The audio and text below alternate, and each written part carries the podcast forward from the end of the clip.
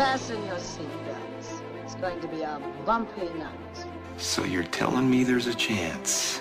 My mom always said life was like a box of chocolates. You talking to me? Well, a, a boy's best friend is his mother. Get away from her, you bitch! mm-hmm. This is a tasty burger. I drink your milkshake. Laugh it up, fuzzball. Frankly, my dear, I don't give a damn. Greed is good. I am Iron Man.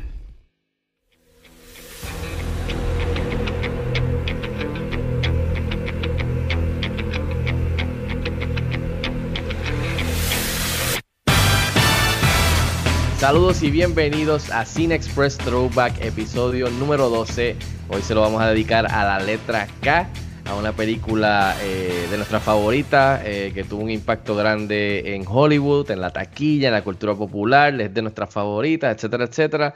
Eh, mi nombre es Fico Canjiano, gracias por sintonizar y pasar un ratito con nosotros a hablar de, cine, que es lo que nos encanta. Gracias a los que están escuchando por primera vez. Quiero darle un saludo a mis colegas, a mis panas, mis amigos. Seguimos en cuarentena, todo el mundo seguros en sus casas. Al señor Luis Ángeles. Saludos, Luis, ¿cómo está?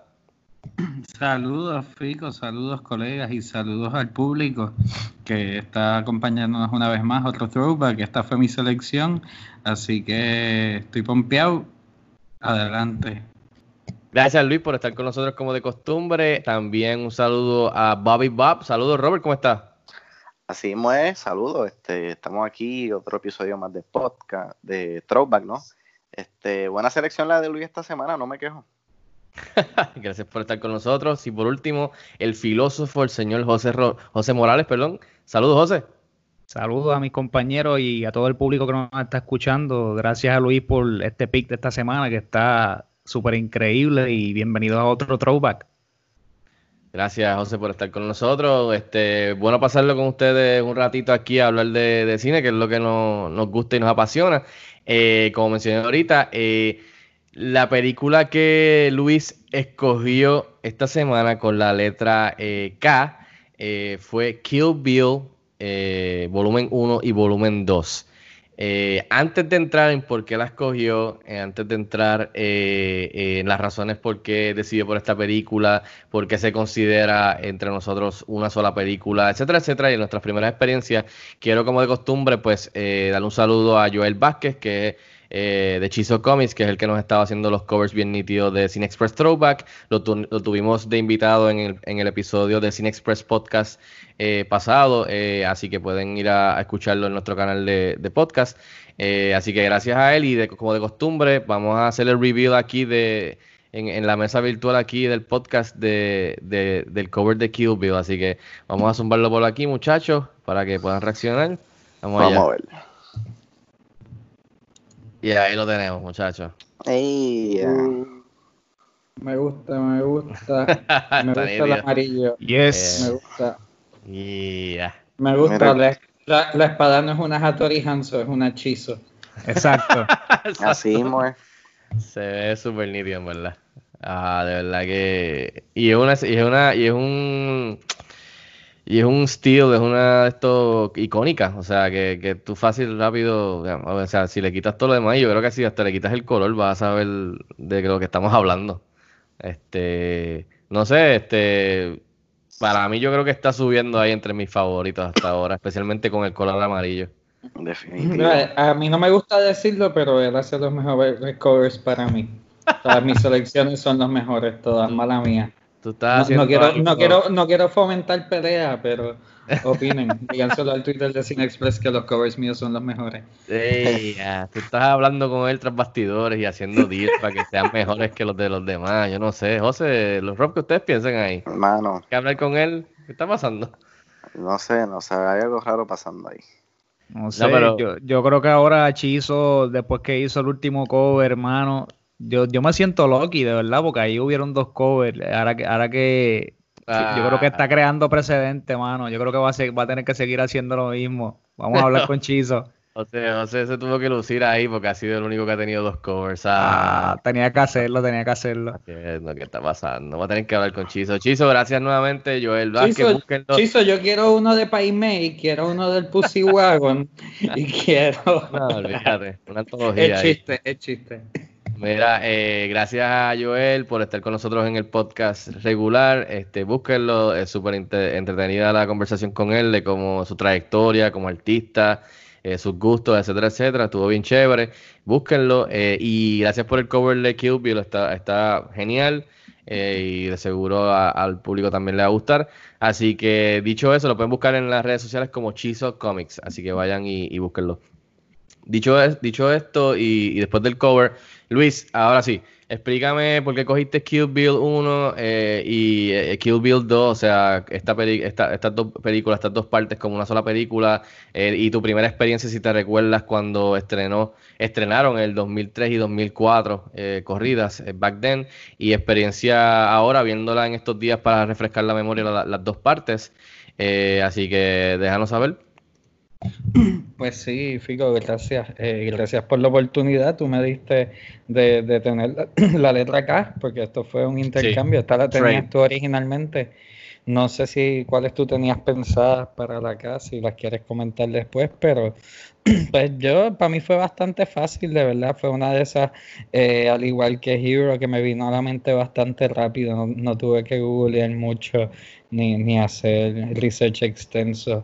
Eh, encaja con, con, con pues, hemos mencionado que no teníamos a Tarantino todavía, eso es bueno y, y, pues como yo te dije, o sea, yo hacía el trade si me dejabas coger las dos juntas, porque me parece que era injusto eh, analizar solamente la mitad de, o sea, es una obra que él mismo lo dijo, se supone que es una sola película, es que iba a ser cuatro horas y la tuvieron que dividir por, por cine y, y hashtag negocio, pero Incluso después leí que eh, hicieron una, él hizo una edición de, de, fluida completa, le quitan un, poquito del final de la primera y el, la primera escena esa de la segunda en que ella está guiando y haciendo el recap. Y, y le añaden color a, la matanza de los Crazy 88 y le añaden más a la escena animada y lo tocaron en Hollywood, en Los Ángeles, en el cine, par de veces, creo que en el 2011. Y eso fue hace poquito, bueno, no poquito, pero eso fue, ese es el que le, le llama The Whole Bloody Affair. Eso mismo. Y lo zumbaron en, allá en Hollywood, lo hicieron y lo pusieron en un cine. Sí, sí. Pues me fui por la tangente, pero el punto es que había que hacerla completa porque si no, no jugaba y no había trade y, yo no iba a estar feliz. Así que gracias por considerar mi petición.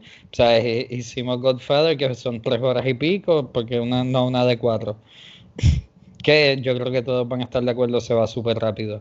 Anyways, eh, esos son mis motivos. Es una película que, en verdad, desde la primera vez que yo vi la primera en el cine, eso fue cabeza bola esa de la que estaba hablando con los panas over and over, con ganas de irla a ver de nuevo probablemente, pero en esa época no había recursos para ir a ver la misma película dos veces en el cine. Eh, pero pero wow, sí, mano, en verdad. La primera impresionante y la segunda, pues que, o sea, es genial todo, todo, todo, todo, todo.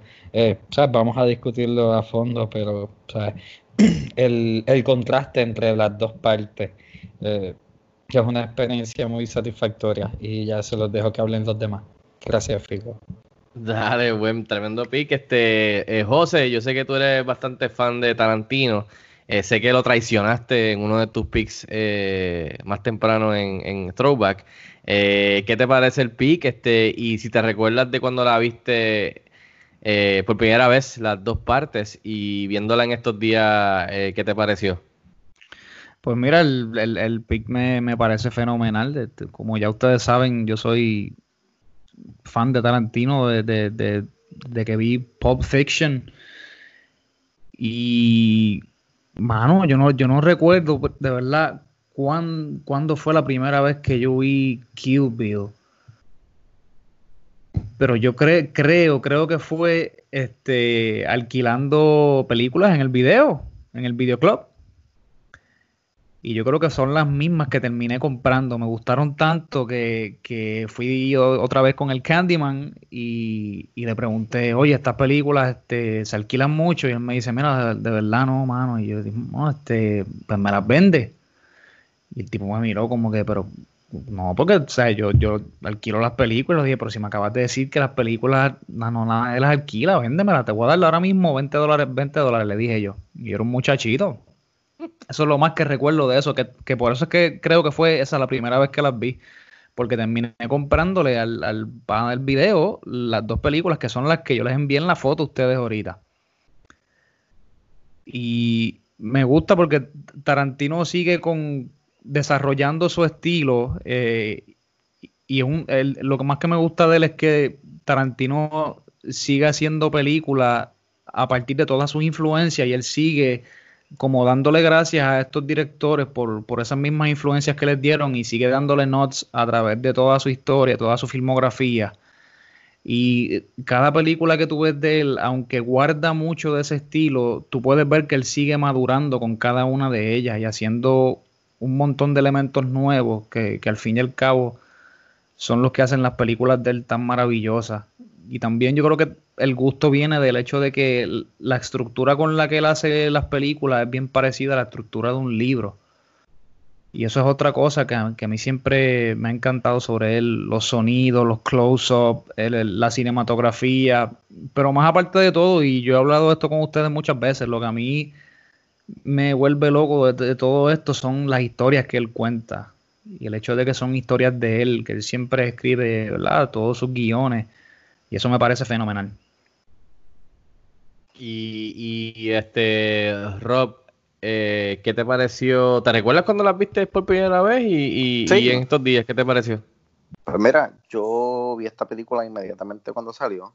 Recuerdo eh, mi papá alquilándola en Blockbuster. Inclusive, eh, esta fue la primera película de Quentin Tarantino que yo vi. Porque para ese tiempo pues yo no había visto todavía Pulp Fiction ni, ni nada de su trabajo anterior esta fue mi introducción, ¿no? A, una, película de, de, Quentin Tarantino. Y, mano, recuerdo haberme quedado encantado, eh, especialmente en esa primera película, la, la, pelea al final y toda esa sangre y los colores. Y yo era un chamaquito y tenía que tener como, como 12, 13 años más o menos. Y cuando se acabó la película es como que, ah, la primera, ¿verdad? volumen 1, es como que, ah, yo necesito más, yo quiero ver cómo termina la historia. Y cuando salió la próxima, rápido la alquilamos porque mi papá me decía como que, ay, eso no es una película para ver en el cine, eso es como una película para esperar a verla aquí en casa. Eso nunca me llevó al cine a, ver Kill Bill, este, tuvimos que esperar a que saliera en, aquel momento en DVD, ¿no? Este, soy, ¿sabes? Una película que vi tan pronto salió, eh, la he revisitado periódicamente eh, durante el pasar de los tiempos, tan cercano como el año pasado. Eh, la revisité el volumen 1 de Puerto Rico Orlando y la segunda de Orlando para Puerto Rico. este, estaba bastante fresco ¿no? cuando, cuando las vi esta semana nuevamente para este podcast. Y, mano, yo creo que personalmente a mí son mi, es mi, película favorita de Quentin Tarantino. Eh, me, fascina, me encanta, eh, la puedo ver y no me canso. Eh, bueno, en la televisión no, porque en la televisión cuando las dan, que, las daban en TNT era una basura porque la editaban. Y no, ¿sabes? Una película de Tarantino editada no sirve, no es lo mismo. Este, so, volviendo a la visita de esta semana, las vi back to back y, ¿sabes? se siente, ¿no? Como, eh, como, una sola película, o sea, no se siente como dos películas diferentes. Así que se, tremenda selección, este Luis, este, ¿verdad? Eh, te votaste. Estoy seguro que si no hubiera hecho el trade, si no hubiera hecho el trade con Fico, hubiésemos estado viendo Karate Kid o algo así. So, de excelente, buen trabajo. ya lo tirándome y todo, wow. Eh, pues sí, yo un aplauso a Luis por el excelente trade, primero que nada, excelente pick, muy bien Luis.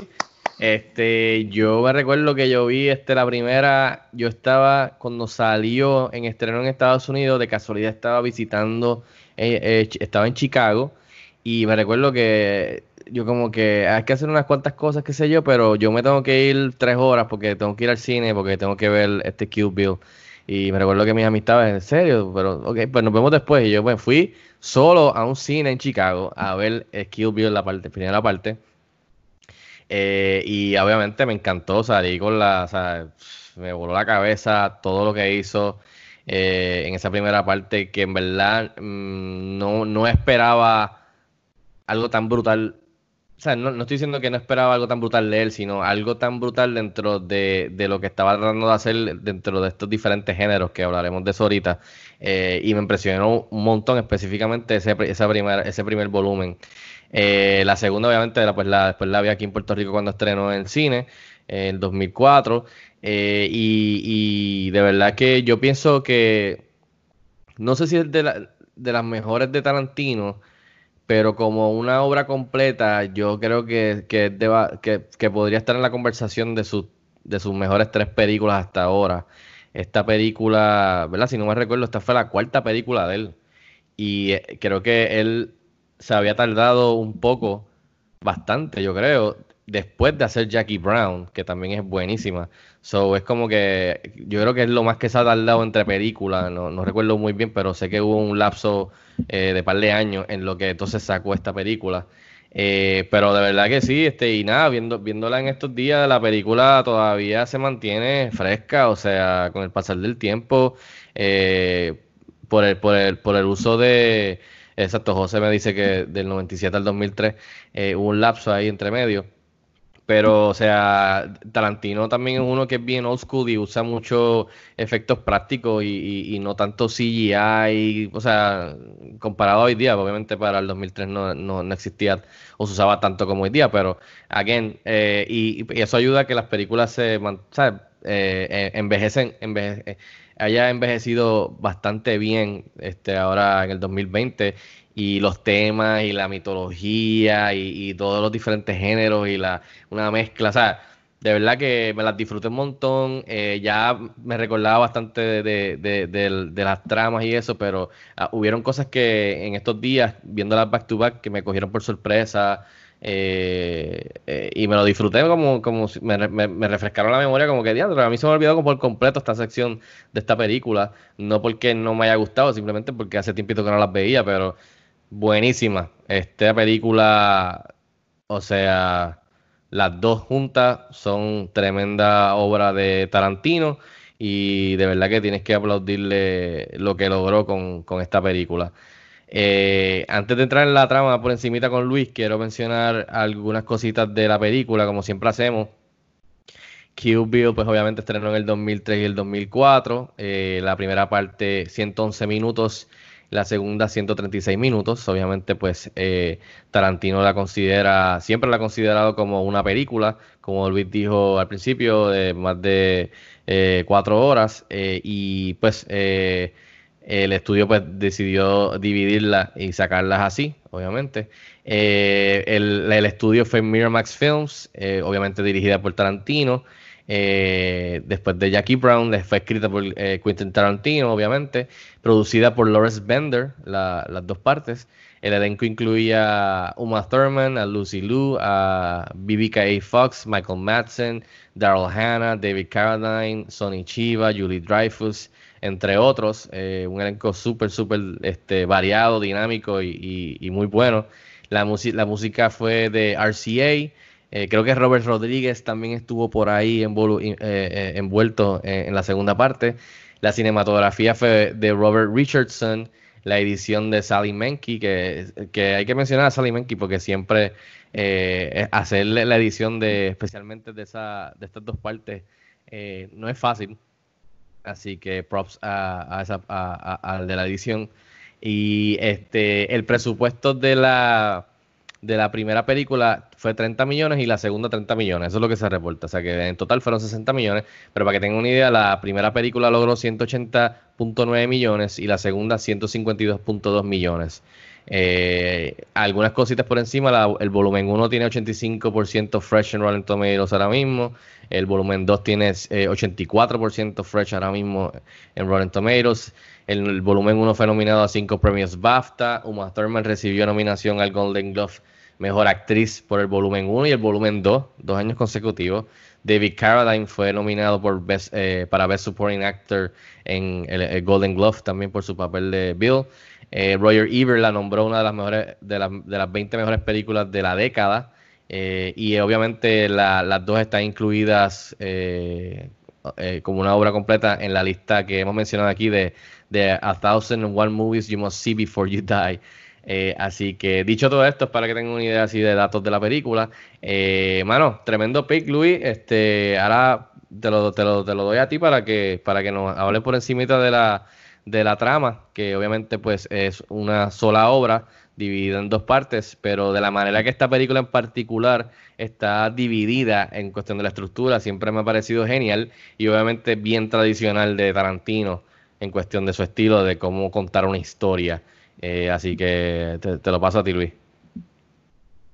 Eh, gracias, Figo. Eh, pues nuestra película de hoy empieza, hay una escena breve de, la capilla en blanco y negro de, la, novia toda golpeada y, una voz le habla y ese es Bill.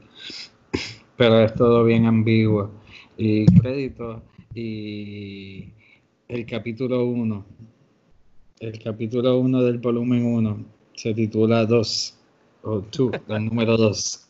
Eh, en este capítulo, eh, nuestro personaje principal, la que vimos golpeada, que es Uma Thurman, cuyo nombre cada vez que lo dicen le ponen un bip como si fuera una mala palabra, pero no quieren mantener el suspenso de su nombre. Ahorita necesito que José me explique todo esto del nombre. Pon la notita por ahí. Eh, pues ella llega en su carro, que es el Pussy Wagon, a casa, a una casa así como bien acomodada, así como grande, bonita, patio. Y se baja, toca la puerta y pues va, ahí se encuentra su primer oponente, que es Vermita Green, que era, aquí nos enteramos, era una de sus compañeras, y pagata, pelea violenta, ella tiene una niña, la niña llega de la escuela, ellas paran la pelea, eh, da, bien emocionante. Eh, no sé, eh, sabes, aquí pues nos van revelando que ella fue una de las tipas que, que estuvo en la paliza que le dieron a ella, que nos enseñaron al principio, y pues ella está buscando venganza. Eso fue un buen resumen del primer capítulo. Sí, creo que el, el codename, sí, que José, José me, me recuerda aquí si estoy mal el, nombre, el codename de ella es Copperhead, ¿verdad? ¿No estoy mal? Eso es correcto. como que cada uno tenía un nombre, sí. Sí, que esto es Sí, pues ellos son como un, del Deadly Viper Squad. Squad, ahí. es el nombre del grupo de ella. Y, y sí, cada uno, eh, cada uno tiene un nombre, los cuales no vamos a traducir. Ella es Copperhead. Exacto. Ella es Copperhead. Y pues sí, ellas tienen la pelea en la casa, en la cocina, descojonan todo, rompen mesa. Eh... Sí, súper nítida este, lo del... Eh, no, y, y, como termina, básicamente, después de que ellos paran todo por la niña, eh, entonces ella trata de decirle como que, bueno, pues qué sé yo, pues entonces nos encontramos acá, como que hicieron como que una tregua eh, hasta entonces poder terminarlo. Y obviamente la tipa se caga en, lo que están hablando y entonces pues se, echaba. Que, que, que, que, ya aquí Tarantino del saque está... Tú dices como que, ah, pues yo tengo una idea de por dónde va esto y de repente te sorprende. Y eso lo hace un montón de veces, especialmente en las escenas de acción.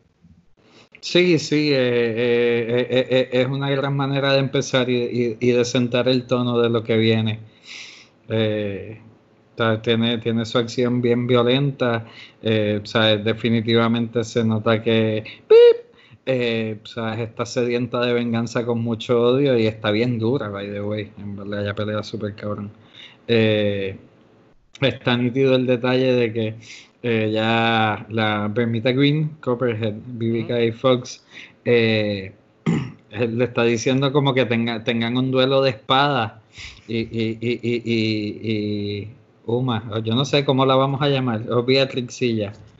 O Beep. Eh, ahora yo creo que estamos bien con The Bride y después. Con The Bride, ok, pues The Bride, con la novia, con The Bride.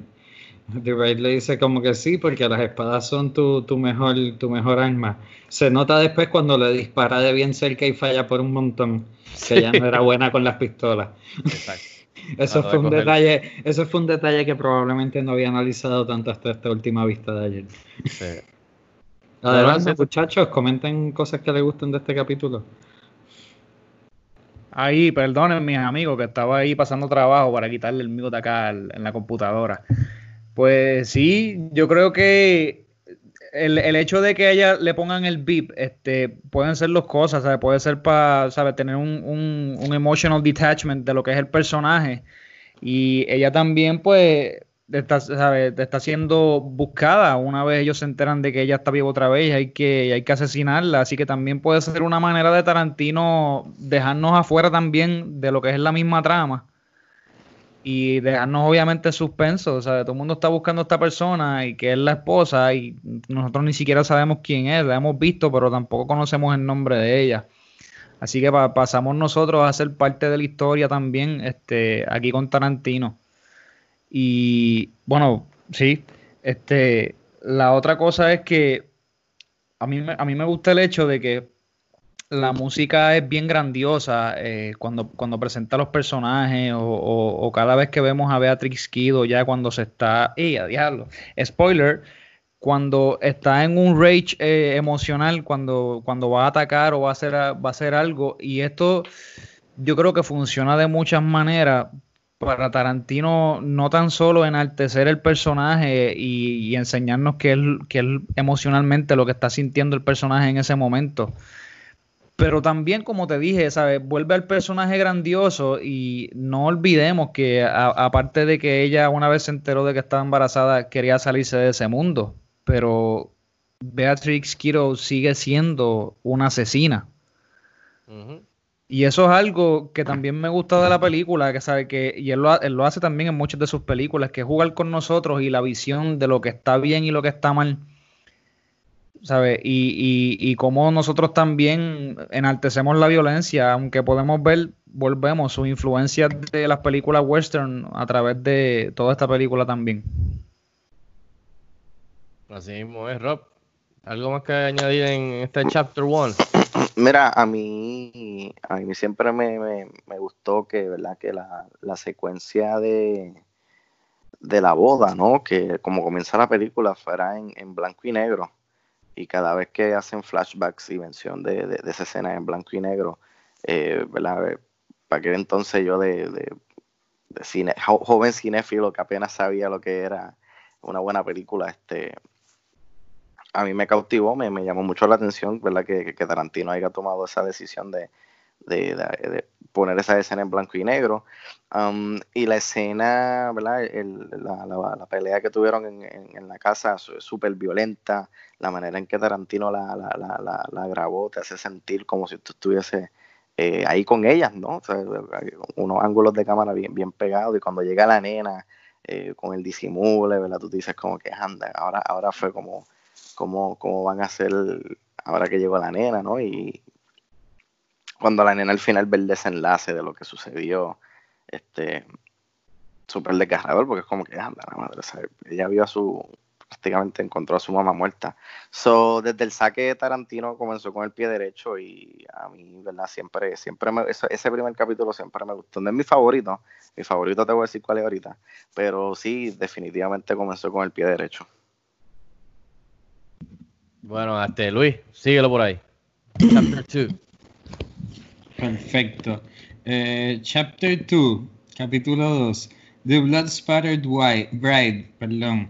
Eh, en este capítulo, eh, la historia vuelve hacia atrás, antes de ya llegar a la, a la casa donde llegó y el capítulo 1 y nos enseñan lo que pasó desde que ella la fueron a buscar allí en, el piso de la capilla, eh, toda dada por muerta, básicamente. Actually, sí, la daban por muerta. Estaban contándola como un cadáver más hasta que ella escupa un diente al que le está mirando y, y, se dan cuenta que está viva. Y eso, eso de que she's a spirit es un tema recurrente y lo mencionan varias veces más en el hospital también. Eh, Entonces, pues por supuesto la llevan, está en coma, está en coma por cuatro años y de momento se levanta. Y cuando se levanta y justo está llegando el driver, el driver, no, no el driver como, como Baby Driver, sino el driver, que, que, es Daryl Hannah, que es la otra de sus ex compañeras de, de, la, de Vipers. Ella, su nombre es California Mountain Snake. Ella es la rubia de, del palcho en el ojo, súper imponente, en verdad. Ella es bien malévola, ella es bien inescrupulosa. Y ella está allí llegando a. Actually, no, perdón, esto pasó antes de, que se levante. Esto es justo cuando ella la ponen en el hospital. Ella va a ir a, a matarla en, mientras esté inconsciente y Bill le dice que no, que eso no es honoroso. Ella llama a Bill o Bill la llama a ella mientras está en el cuarto y Bill dice no eso no es honoroso, no podemos matarla mientras está 17. Si ella sobrevivió todo lo que le hicimos, pues se merece la oportunidad. Y, y, pues se fue, se fue la, él bien molesta porque en verdad la quería matar. Eh, y ahí pasan los cuatro años, ella se levanta, ella se levanta, está consciente, wow, esto está bien al garete. Entonces ahí entra lo del enfermero, que el enfermero se la, la vende para que venga gente a tener relaciones sexuales con ella, porque pues está en coma y no siente nada, es bien horrible. Pero pues equivalentemente es lo que le pasa al tipo, porque ella está despierta y le muerde, le, muerde el dedo, lo más... diablo, mano. Súper sangriento, súper sangriento como termina ese, no infeliz en verdad, pues, pues, ese cabrón eh, se mereció todo lo que le tocó. Igual con el enfermero también, ese tajo en el talón de Aquiles. wow, mano, eso a mí me dolió, de me duele cada vez de verlo. Eso, eso duele más que o lo, o o lo, o apretándolo, chocándolo con la, con la, a la cabeza con la puerta. Eh, Hermano, lo que pasa es que después que te hacen eso, tú sabes que no te puedes mover, así que pues ya eres easy prey para. Papo, si así mataron a Aquiles, olvídate que yo no, yo no quiero tener idea de lo que es eso. Yo creo que yo prefiero que me, que me they bang my head with the door y, cortarme eso. Sí, ese, sí, ese es Yo creo que, yo creo que uno se va, te vas más rápido con la puerta que con lo del talón de Aquiles, mano. Diablo, mano. Ah, sí, no, en velocidad sí, al cerebro te no queda con colchón múltiple. Sí, eso. Pero, pero eso del, del talón de Aquiles tiene que doler tanto, mano, y tiene que dejarte inútil. Ya, ya, vamos a pasar la página. eh, sonada, sí, ella eh, Aquí no, nos piden, nos piden que tengamos un leap of faith después que ella mata a todo el mundo. De algún motivo, de alguna manera ella consigue salir la próxima escena en una silla de ruedas que llega hasta el carro del tipo del enfermero que tiene el llavero bien llamativo de Pussy Wagon y ella encuentra una guagua que dice Pussy Wagon por todos los lados, así que eh, bien conveniente la silla de ruedas, eh, ya se fue arrastrándose, by the way, porque ella no siente sus piernas, ella lleva en coma cuatro años, ella no tiene fuerza en sus músculos de las piernas, ella fue arrastrándose como culebra, consiguió una silla de ruedas, se fue por ahí, llegó y ahí se encerró a intentar mover los deditos. Y el struggle Ah. Y finalmente lo logra. Yo sé que hay, antes de que lo logre, hay un flashback que no tengo apuntado aquí. No me recuerdo que, no me, no me recuerdo de que fuera para atrás otra vez ahí, pero que me recuerdo que ella empieza a decir como que... Ah, no, exacto, le canta, le canta. Sí. sí, sí. Es, eh. cierto, es cierto. Y pues finalmente los mueve y se puede ir guiando. Otro dato curioso es que te dicen como 12 hours later y nadie fue a buscar el carro del enfermero muerto en 12 horas. Pero nada, eso es nitpicking. Eh, eh, definitivamente esto te demuestra que, que, sigue añadiéndole, añadiéndole quilates a, a la wow, mano, la intención y, la fortaleza de esta señora, porque es impresionante. También, algo que hace este capítulo es que le da, le da un poquito más de, además de que conocemos un poquito más de, de Bill, aunque no lo hemos visto, vemos que tiene cierto tipo de, de honor eh, a cierto punto, porque obviamente lo digo porque después descubrimos cómo fue que ella acabó eh, así en coma. Eh, eso, es debatible, pero cierto, cierto tipo de honor en cuestión de, como tú dices, que le dijo como que no, eh, si ella está en coma, así no, eso, eso no se, no, no podemos hacer eso. que haber alguna razón y ella tiene todo el derecho de salir de esa coma si es que sale algún día y, y entonces pues bregaremos con la situación. Eso añade la dinámica entonces también de que ya sabemos que que el personaje de Daryl Hannah eh, había riña antes de todo, o sea, eh, con, ella y también cierta riña con Bill de como que, ah, esto es como que, no es que sabemos que como que es su favorita, pero como que esta le tiene ganas y también está esa dinámica con Bill de como que, ay, Dios mío, este tipo.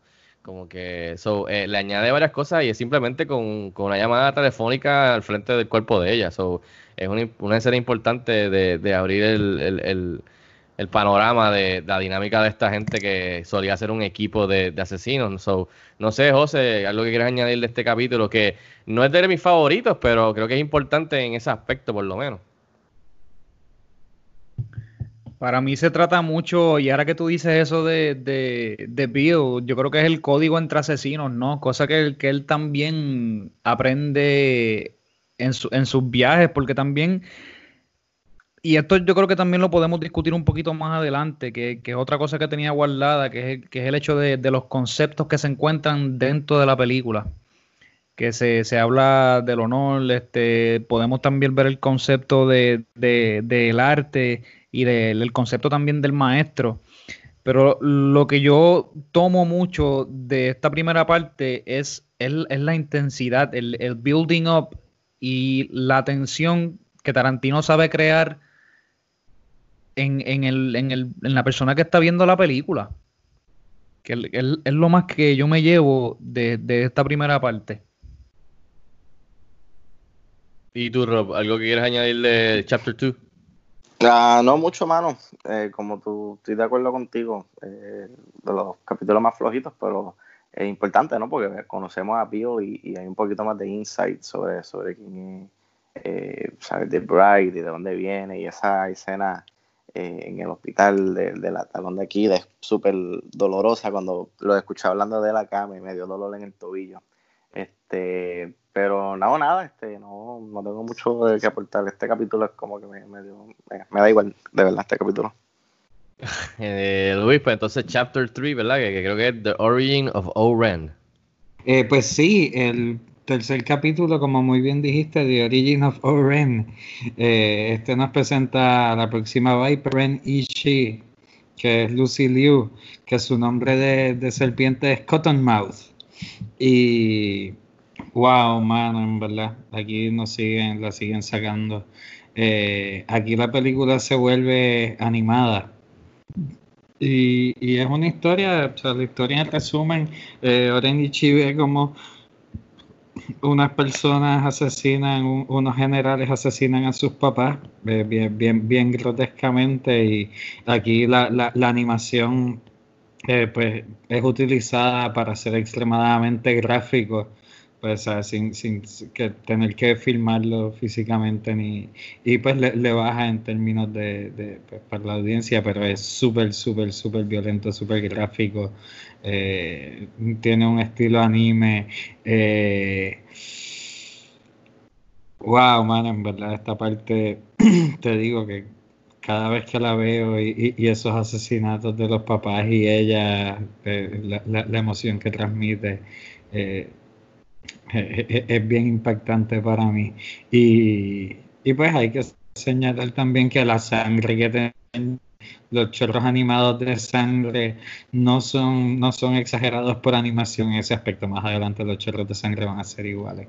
Eh, y después de ahí brinca, ella asesina al que los, asesinó a ellos, súper en animado todavía, bien violento, y así ella fue subiendo por los ranks hasta ser la líder de los Yakuza, y aquí nos enseñan esa escena bonita en que justo cuando ella ascendió y tiene su primera asamblea y viene un loco allí Eh, el primero y el último en cuestionar. Ya es ya Chinese Japanese American y pues un japonés está indignado de que ella sea líder del clan japonés y le cortan la cabeza tan salvaje y todo el mensaje de ella gritando es tan amenazante y tan violento y, tan hermoso de verdad. Por eso te digo, ella es mi favorita de las Vipers.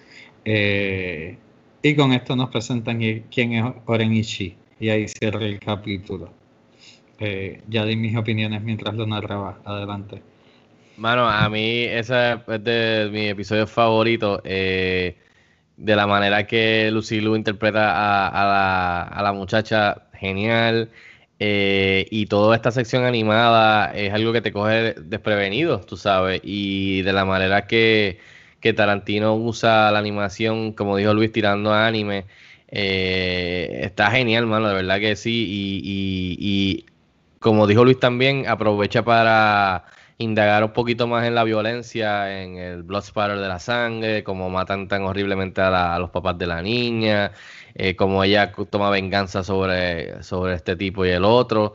Eh, y lo hace, mano, es como que, o sea, le añade tanto a la película eh, y obviamente te, te, forma la imagen de, de, de, de Oren, así que eh, a mí me pareció genial toda esta parte y la parte que ella se para en la mesa y le corta la cabeza, mano, brutal.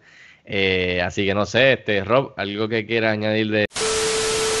Lo mejor de Kill Bill es cuando Black Mamba se enfrenta a los Crazy 88 y les gana a todos. Este tercer capítulo. Mira, yo cuando la vi por primera vez no entendí uh, por qué brincar a, animación, ¿no? A anime. Eh, y luego, ¿verdad? Mientras fui creciendo y fui eh, madurando, ¿no? Entendí que no había forma ni manera que Tarantino pudiera, haber filmado esa secuencia live action y, que se la permitieran en una película R. Eh, yo creo que ¿sabe? él tenía esa visión clara desde el principio, que esa secuencia tenía que ser lo más sangrienta y lo más gráfica posible y that was the way to do it, ¿no? Este, de manera anime tipo eh, graphic novel, manga, como quieras llamarlo.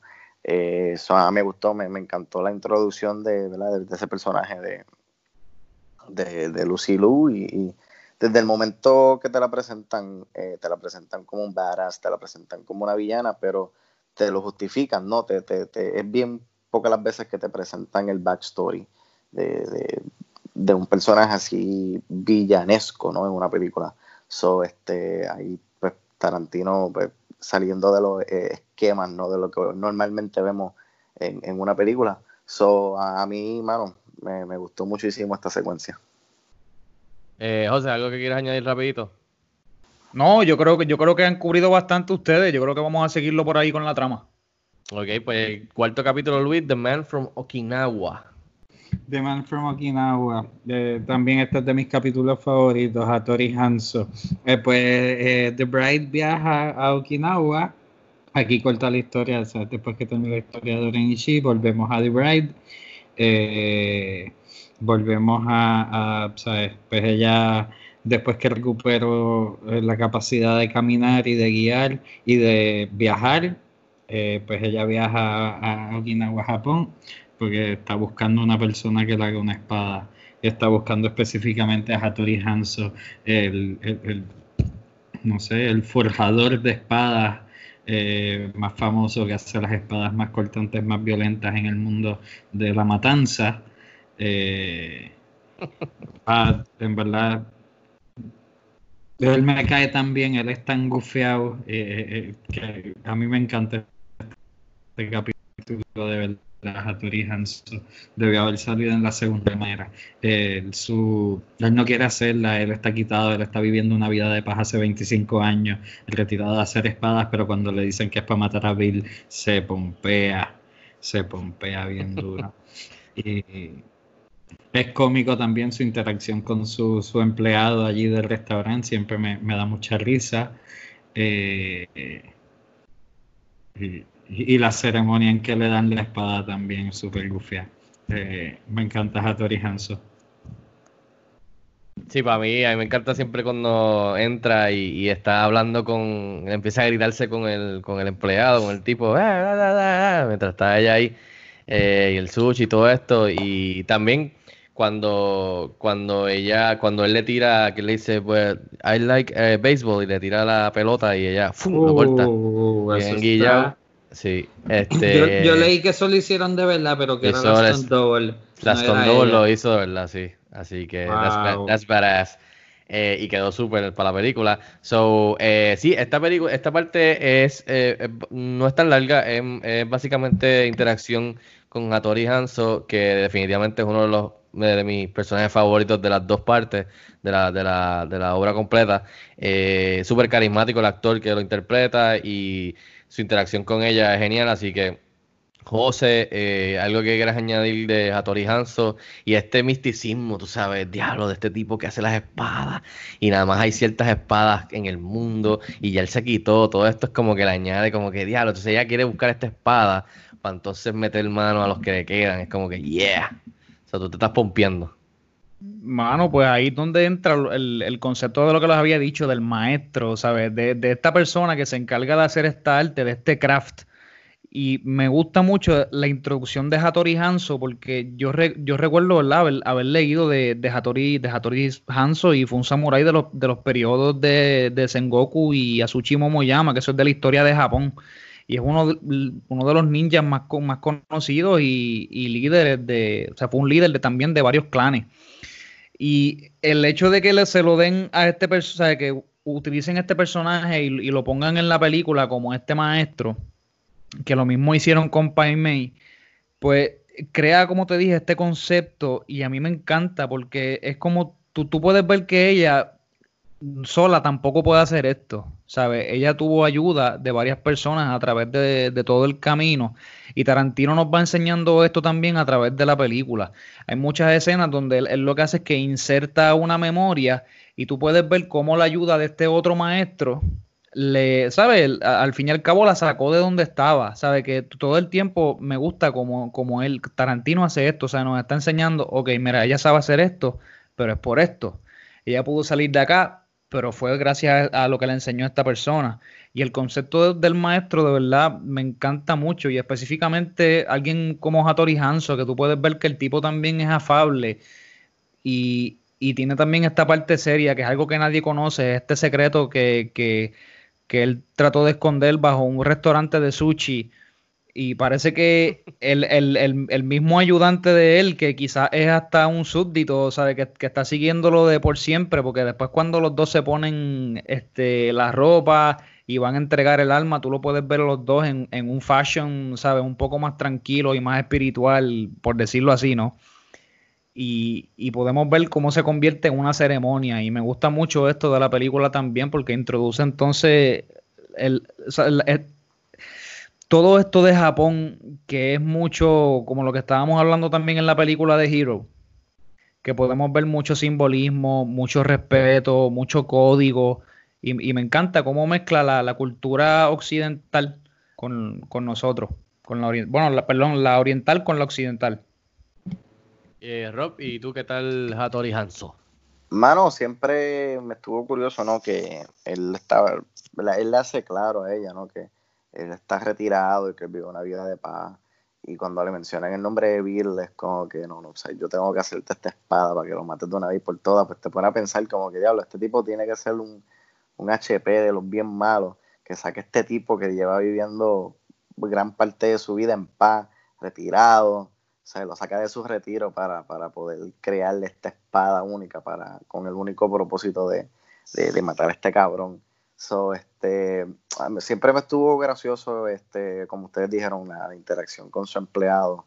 Este, así que no, no quiero seguir diciendo más porque ustedes resumieron bastante bien este, mi pensar, así que Luis, puedes continuar con la trama. Sí, no, ahora quiero añadirle a tu punto eh, para terminar esta parte. Eh, o sea, en verdad a Tori le, le, le, le, pesa, le encojona tanto eh, Bill que en verdad es como he shall not be named. Él escribe el nombre en la ventana, bien dramático. sí, exacto. Ya, ok. Entonces, el capítulo quinto y último de este primer volumen eh, Showdown at the House of Blue Leaves, eh, que nada, en resumen, eh, ya está nuestra Bride está lista con su espada, está vestida como Bruce Lee, está ready para matar, se tira allí a donde está el clan de Oren Ichi, eh, es un restaurancito japonés súper gufeado con banda, con gente bailando, con Charlie Brown. Wow, man, en verdad, todo esto es tan perfecto. la música, la, Da, ella se tira, va, en resumen, ella se tira, tiene que pelear con 500 mil, sale Gogo con su bola eh, metálica, pullante y, espectacular, y, y, Gogo es la mejor. Eh, la parte que, que, te dan el backstory de Gogo, que, que, te dicen cada uno porque es un badass, pero ella es que el tipo le hace los advances, ¿verdad? El chamaco. Sí. Papi, de la manera que esa tipa lo coge, el diablo. Sí, mano. Gogo, Gogo, en verdad, la, la mirada desquiciada de Gogo es, es otra cosa. Eh, después que, que ¿sabes? en verdad salió de. ¿sabes? Gogo fue la que más liga le dio, yo creo, a The Braid en todo definitivamente fue la que más aprieta la tuvo.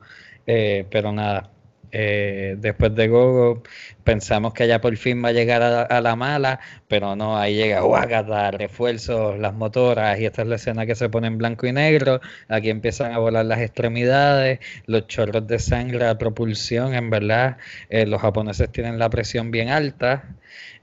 eh,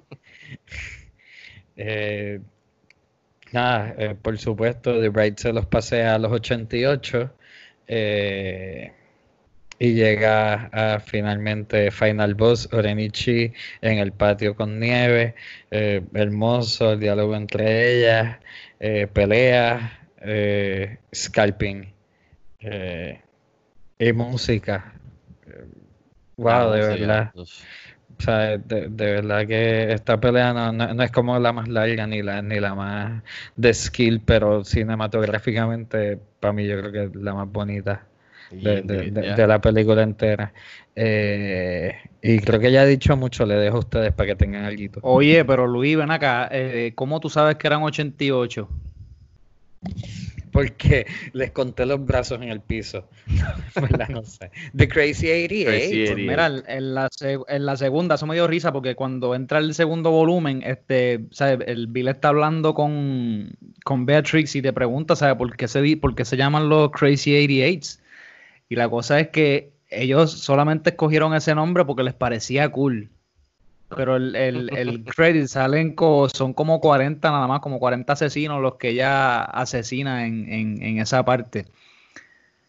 Pero te voy a decir que antes de ver el, el, segundo volumen, la primera vez que vi la película, le di pausa varias veces para ver si de verdad eran 88 asesinos. Tú los contaste, José, en serio. No, no, no, no, no. Yo, yo cuando por primera vez vi la película, yo dije, coño, él, él acaba de decir que son 88 hay un problema aquí, porque tú veías una disparidad en, las escenas, después hicieron el, cambio de blanco y negro. Entonces yo decía, diablo, no puede ser. La cosa es que cuando llega entonces la, segunda parte, que Bill hace la aclaración de que no son 88, pues yo estaba pensando en todo el tiempo que había perdido la primera vez que vi la, ¿sabes? Cuando vi la, primera parte, que entonces yo estaba buscando de cómo encontrar que eran, si eran 88 o no. Recuérdate que Tarantino no te deja, no te dice toda la información hasta cuando él le dé la gana de decirte la información. Tienes que esperar a que Bill te lo dijera. Mira, pero, eh, pero, pero, la escena fue súper super gory. Yes, la, pero lo que dice Luis, la parte que pelea afuera del restaurante eh, con la fotografía y la música, de verdad que no es la más violenta de acción y coreografía, pero como dijo Luis, la más hermosa, yo creo que de, de las dos partes, o sea, de la, de la, de la, de la obra completa. Y hay una escena que estaba viéndola cuando la vi ayer, que, en esa secuencia que, las dos se hacen un swipe, ¿verdad? Y terminan en dos partes, en dos puntos diferentes del shot. Y entonces como un tiro de lejos, donde vemos este esta fuente y no hay sonido ni música y solamente suena eh, que como de bambú si no me equivoco, el, agua la lleva hasta abajo, después vuelve se, otra vez. Se levanta, exacto, y tira.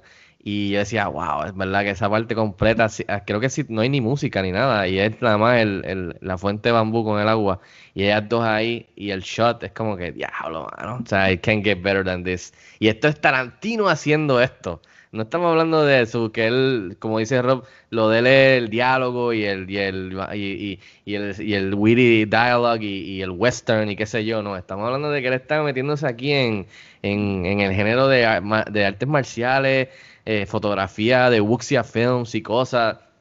Y de verdad que me impresionó, especialmente la fotografía en la batalla con los Crazy 88 cuando cambia de color, pero también hay una parte que ellos se meten como un cuarto con azul violeta y nada más se ven ellos peleando. Diablo, brother, tú sabes. brutal, ¿verdad? se lo voy a pasar a Robert porque para que Robert no, no, vaya último otra vez. Eh, Rob, ¿algo que quieras añadir en este capítulo? Mano, eh, yo creo que esta es la secuencia que eleva esta película a, otro nivel. ¿sabes? Esta secuencia es icónica. Eh, desde la sangre, el traje amarillo. Eh, no hemos tocado, no, no, no quiero cantar, pero la, musiquita esa, el mano, o sea, eso ya transciende la cultura popular y este esta secuencia eh, Mm, de momento como que puede parecer absurda por el, uso excesivo de la sangre y, como dice, como dijo Luis, que se me olvida, el, uso el concepto perfecto, este, las extremidades humanas volando, cabezas, brazos, torsos, piernas, pies, dedos, manos. Eh, brutal, ¿sabes? Yo no tengo el dato ahora, fallé hoy, hoy fallé con los datos curiosos de Rob pero me gustaría saber cuánto, cuántos galones de, sangre ellos habrán gastado en esta secuencia, mano. Este, o cuando, cuando, por lo menos las veces que yo he visto el volumen 1, siempre es como que la expectativa que llegue a esta escena ya, porque me la disfruto cada vez y no es que sea morboso por la sangre o que sea obsesionado con la sangre, es que la manera en que Tarantino la, la, la, filma, ¿no? Y, la presenta. Eh, bueno, yo creo que es una de las mejores escenas de, acción, no, no, la mejor, pero yo creo que una, una de las mejores escenas de acción mejor grabadas ¿no? en, en, la historia de, de, la cinematografía, mano. Y yo recuerdo haberla visto de chamaquito y es como que, anda, ¿qué es esto? Mira cabezas volando y los brazos y esa sangre y mira estos tiros y ¿qué es esto? ¿Sabes? Y de seguro mi papá tuvo que haber estado arrepentido, como que, ah, mira, que queda, ¿Qué, este, estoy haciendo enseñándole a este nene de 12 años este, esta matanza cruel que se está formando aquí en esta película? Así que, mano, eh, personalmente entre las dos películas esta es mi, esta es mi secuencia favorita.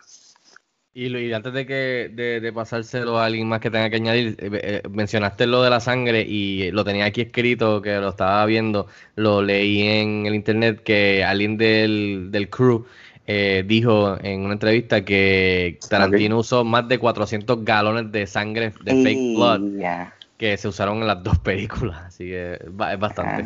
No, definitivo. Entraría Hammond y diría We spare no blood. Exacto, we spare no expense in blood, in fake blood.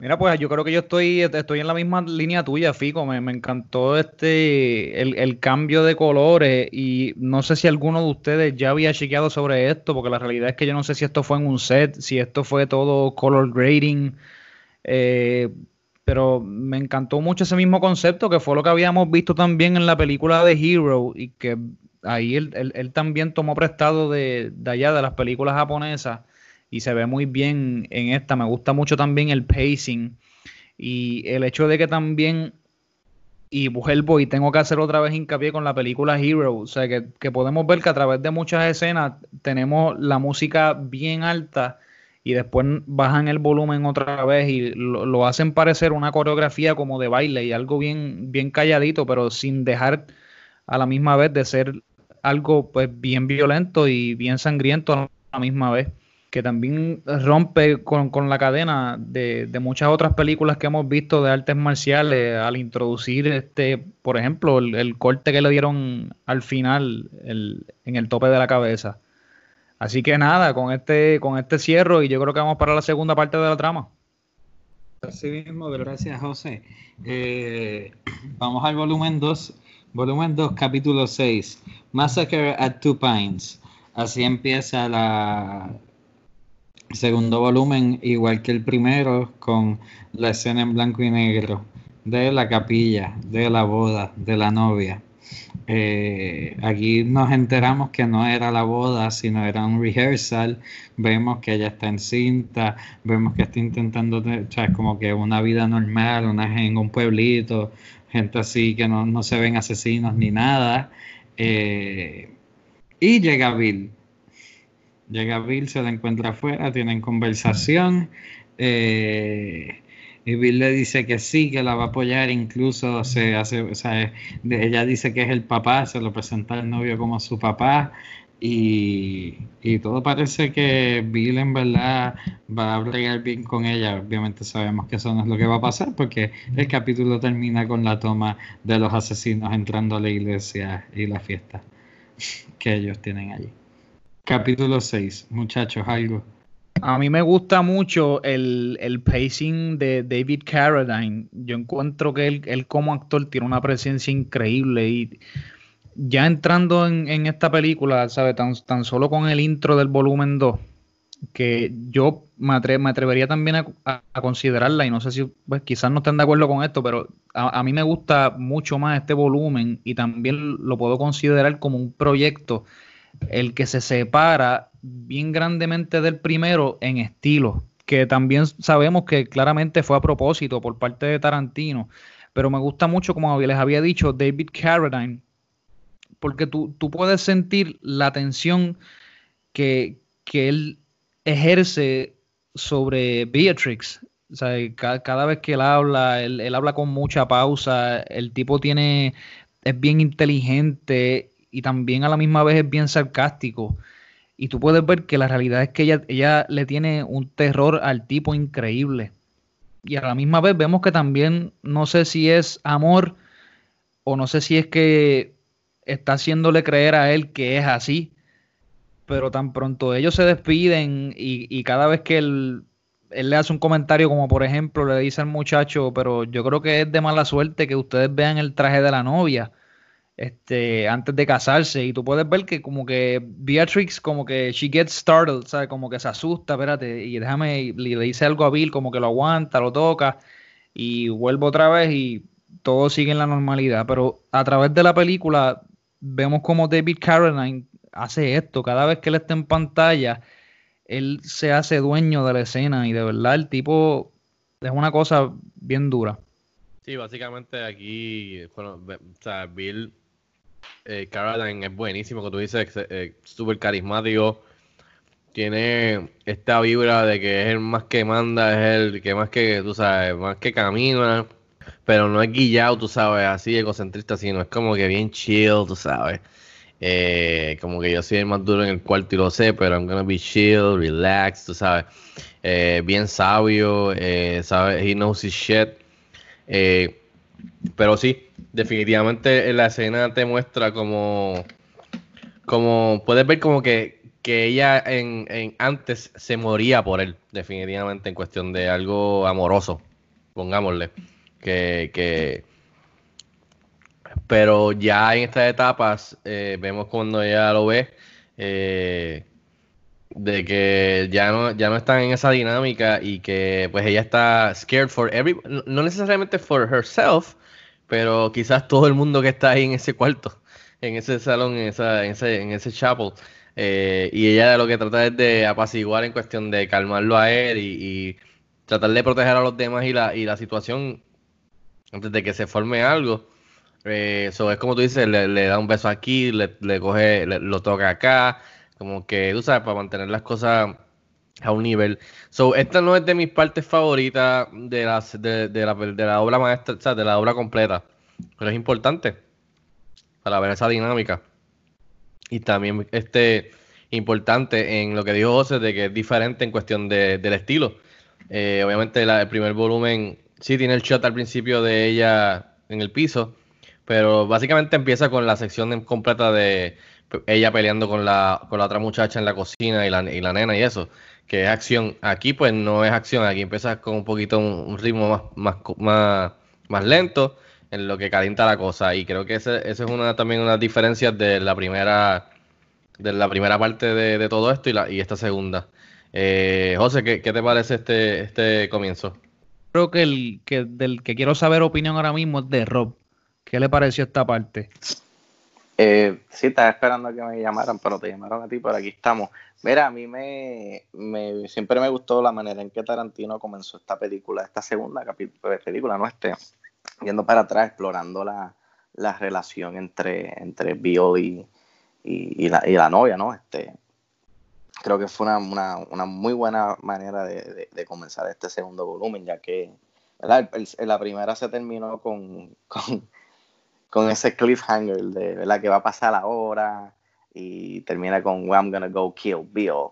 So, es súper cool y, creo que es súper eh, necesario, ¿no? Eh, eh, explorar lo que fue la relación, ¿no? Entre ellos. la vemos, ¿verdad? Que un poquito raro, un poquito awkward en ocasiones.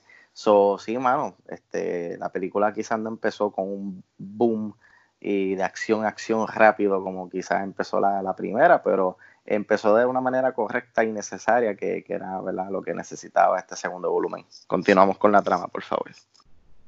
Por supuesto, gracias Rob. Eh, nuestro siguiente capítulo, el capítulo 7, The Lonely Grave of Paula Schultz. Eh, la, tumba solitaria de Paula Schultz. Este capítulo es el de Bud, que es el, único varón, aparte de Bill, en, el equipo. Eh, pues, ¿sabes? Nos enteramos también que él es hermano de Bill, así que probablemente ¿sabes? está en el grupo no es por sus méritos, sino por, por familia.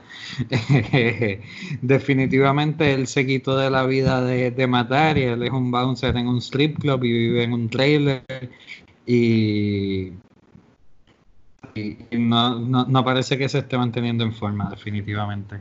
Eh, él vive chilling allí en el desierto. Eh, en esta parte llega la Bride y le va, a hacerle su ataque, pero él la coge pagada con unos tiros ahí, ¿sabes? Que, que la noquea, pero no, no la mata.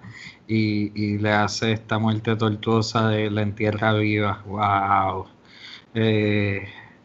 Esto aquí en casa no, no, se transmitía tanto, pero me acuerdo en el cine, esas escenas de, primeras escenas de ella dentro de la caja que la ponen en blanco y negro también, y es como que bien oscuro, bien oscuro y bien ansiedad, y tú escuchas pam, pam, pam, ella dando golpes, y wow, eh, no se siente igual en casa, pero me acuerdo de aquel momento. Eh, nada, eh, ellos la entierran viva y parece que todo está jodido. Y ahí termina este capítulo. Adelante. Mano, este, eh, eh, yo creo que e, este para mí es uno de los favoritos en, toda la película, porque también podemos ver cómo Michael Madsen brilla a través de, de este capítulo, donde podemos ver el que él haya tenido el problema que haya tenido con su hermano, valga la redundancia, podemos ver que él también comparte esa astucia en, el área de, ¿verdad? del asesinato y del estar preparado, o sea, que se le ve que es algo que él conoce y habiéndose quitado de esta vida y, él estando ahora, ¿verdad?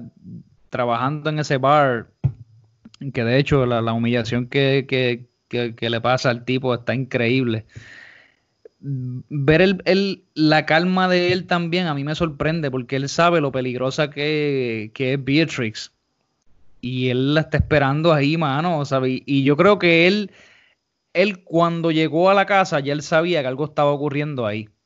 Y yo creo que en ese momento, mano, si me equivoco me recuerdan, pero nosotros no sabíamos que ella había llegado hasta, que la vemos debajo de la guagua. me equivoco. Sí, yo creo que cuando, cuando él llega al trailer y entra por la puerta, ahí él hace un pan down al, suelo y está allá debajo. Y ahí entonces la vemos. Y la cosa es que pues cuando la, muchacha Beatrix abre la puerta y le dan, le zumban ahí el, el, shotgun, mano, ¿sabes?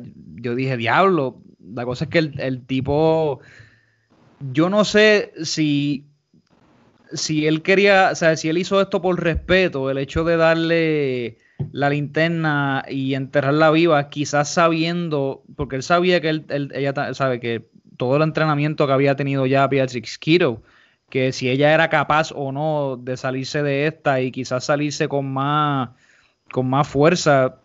Y quizás yo creo que él había también aceptado el hecho de que iba a morir a, las manos de ella, porque tú, también podías ver la tranquilidad de él de cuando él y Bill estaban hablando de, ¿sabes? Nosotros todos merecemos morirnos, pero then again, ella también merece morirse.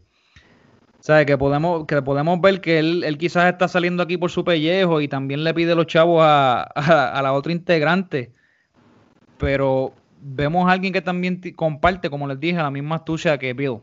A mí lo que me gusta mucho de esta, de esta secuencia es todo lo que tú mencionaste en el respecto de que también Tarantino nuevamente dentro de su acción nos sigue cogiendo de sorpresa porque cuando yo la vi por primera vez yo jamás pensé que cuando ella abrió la puerta lo que iba a recibir era un shotgun, un en el pecho y que ya esa iba a ser la secuencia, ¿me entiendes? Yo pensé que quizás se iba a formar una pelea, eh, como se, formó en otras partes de, estos dos volúmenes, pero eh, fue como que, ok, ahora se va a formar, ¡boom!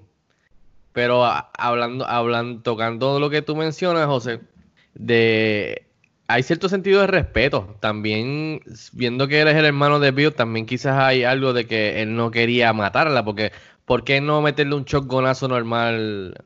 O sea, ¿por qué no matarla?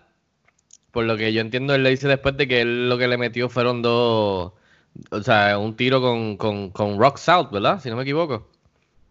Sí. Que duele, obviamente, y, la, le, saca sangre y la, y la quema, o sea, que la, la, tumba, o sea, eh, y ahí se acabó la pelea, pero que también no la mata, la entierra, eh, porque también quiere hacerla sufrir. Es como que lo, puedes ver de los dos lados también, como él dijo que, yeah, we, deserve to die, but she also deserves to die. So, ahí es respeto, no hay respeto, eh, es por el hermano, no es por el hermano, obviamente por el dinero, también la quiere hacer sufrir, es como que está, para mí está, está un poquito regado, en sus intenciones ahí. Este, pero, y darle el flashlight, tú sabes, why would you do that? ¿Por qué le vas a hacer esto? So, eh, eh, a, mí me, a mí me gustó esta parte porque vemos a, a, Bud este, y a lo que ha llegado su vida a ser básicamente ahora, cuando tiene que coger, que, que también lo hemos visto mucho en, en, en, otras películas de Tarantino, de este personaje que, que tú sabes que es letal, pero tiene que, tiene que chupársela, o sea, tiene que recibir este, de que la gente lo esté tratando mal, ¿me entiendes? Y, y, y, tú sabes que él sabe que él, él, él, básicamente era un asesino y fácilmente tú estás esperando que en algún momento el tipo reaccione, ¿verdad? Y acabe con todo el mundo, especialmente con el jefe de él allí en la barra, que le dice, mira, I'm a bouncer and I have nobody to bounce, tú sabes. Y el tipo, no, yo soy tu jefe. Y lo trata como mierda. Y tú, tú, estás esperando que el tipo snap y mata a todo el mundo. Pero no pasa. So, eso le da un layer al personaje de Bot bien chévere, siendo el hermano de Bill. Así que no es de mis capítulos favoritos, pero por lo menos en el aspecto de ver a Michael Madsen, que como dijo José, brilla y siempre brilla en las películas de Tarantino, creo que tuvo un, papel bien chévere. De acuerdo completamente. Eh, capítulo 8. The Cruel Tutelage of Pai Mei. Eh, wow, Pai Mei. Deberíamos hacer un podcast completo de Pai Mei. Eh, no, no, de verdad. Eh, a mí me encanta este capítulo, al igual que el de Hattori Hanzo. No sé por qué estos, estos personajes japoneses míticos, como nos explicó José, eh, quedan cabrones. Y, y, las enseñanzas de él, su estilo crudo, eh, la chiva, mano, y el meneo de la chiva. el sobeteo de la chiva, Luis. el sobeteo de la chiva. Eh, Pai está tan y tan fucking duro, de verdad. Que, es increíble. Eh, y pues obviamente le entrena. Aquí vemos como The Bride of Beatrix, no sé en qué punto estamos ya, eh, eh, adquiere muchas de sus destrezas. Y aquí es que escuchamos por primera vez, yo creo, la mención de el famoso Five Point Palm Heart Exploding Technique, que es el arma secreta de Pai Mei. Una estrategia que con cinco toquecitos en el corazón te mueres después de dar tres pasos. ¡Wow! Y algo bien Es chévere. espectacular, en verdad. Algo bien chévere es que vemos que el que, el que la, la lleva a entrenar a, con, con, con este hombre es Bill. Y algo que me gustó mucho le dice, ¿cuánto tiempo tú crees que, que va a tomarme? Y él le dice, bueno, eh, él es así, así, así, así que yo creo que hay que ver, hay que ver después del primer año. Y ella se queda como que, what? Y él, Peace out, nos vemos. Y se va y tú como que, diablo. El tira- va a estar ahí un buen tiempo. Pero que Bill es el que la lleva. Sí, sí, porque es parte de, de ser parte del squad. Mano, adelante. brutal. Yo no, yo no estoy, y perdona que te interrumpa, yo no estoy muy de acuerdo con todos los métodos del tipo, pero podemos decir que los métodos funcionan, ¿sabes? Ella pudo salir de, de, de un ataúd, Como mano. Sí, oye, pero es que, y, y- y volvemos otra vez a lo que les había dicho del, del concepto del, del maestro enseñándote un arte. ¿Sabes? Es el, es el sacrificio. Cuando Fico, tú mencionas la parte de un año, que yo también estuve bien pendiente de eso. Este, yo creo que eh, eh, era como todo, mano. O sea, era como, por ejemplo, yo, hubo unos años atrás que yo estuve trabajando en cocina y eso era, esa era la única manera, tú sabes. De, tú, tú puedes ir a la escuela y estudiar como un montón de cosas más en la vida, pero el, haciendo las cosas es que tú aprendes. Que es lo que dice este, lo que dice este Pai Mei, ¿verdad? Y perdóname, no, no- no lo que dice, sino, ¿sabes? Lo que podemos ver en la película y lo que Tarantino nos dice, ¿sabes? Que es, también como una lección de que aprendiendo las cosas se hacen, ¿sabes? Mientras estás en el camino vas aprendiéndolas. Yo creo que también tiene que ver mucho con esto de, de teoría versus acción. ¿Sabes? De que, de que tú puedes adquirir un montón de conocimientos, pero hasta que no los pongas en práctica, de verdad tú no estás haciendo nada con ese conocimiento. Y yo creo que de eso se trata est- est- esta parte. Yo creo que Tarantino nos está enseñando esto. Yo creo que nos está enseñando esto también a través del craft de la cinematografía. De que if you want to do something, tú tienes que sacrificar e- ese, e- ese tiempo y dedicarte a ese craft. Y aquí específicamente, pues el craft de él es, es la cinematografía, ¿no? El, o, o quizá vamos a decir más escribir, porque yo estaba viendo unas entrevistas de él y él dice que, que él es bueno dando órdenes, ¿sabe? Que él escribe la trama y, o la historia, como le digan, y entonces él da órdenes, él le dice, mira, yo quiero este diseño de sonido, este, yo quiero esta ropa, yo quiero a, Richardson para que esté aquí en la cinematografía, y tú sí lo ves bien presente a él detrás de todos los elementos de sus películas, pero también él sabe cómo contar con otras personas y cómo delegar teniendo en cuenta que hacer una película es un trabajo en equipo. Y yo creo que a través de esta historia de Pai Mei y lo mismo que vimos de Hattori Hanzo, tú puedes ver mucho simbolismo detrás de eso. Wow, José, de verdad. Eres el filósofo, gracias. Eh, Rob. Mano, este, siempre me estuvo curioso, ¿verdad? Esa técnica de, de la- ¿cuántas movidas son? Cinco, cinco palmetazos al pecho y tres pasos y te moriste. Recuerdo cuando, cuando la vi, este, me reí porque dije, ¿cómo, esto es posible? Esto, esto debe ser el embuste. Esto funcionará en la vida real. No, no, o no estoy queriendo decir que quiero que me den cinco palmetazos al pecho por si es verdad, porque no me interesa saber si es verdad. Pero me estuvo siempre curioso. Y ¿verdad? más adelante vamos a ver si en efecto fue curioso, eh, funciona o no funciona. Eh, pero sí, este personaje yo creo que me gustó más que.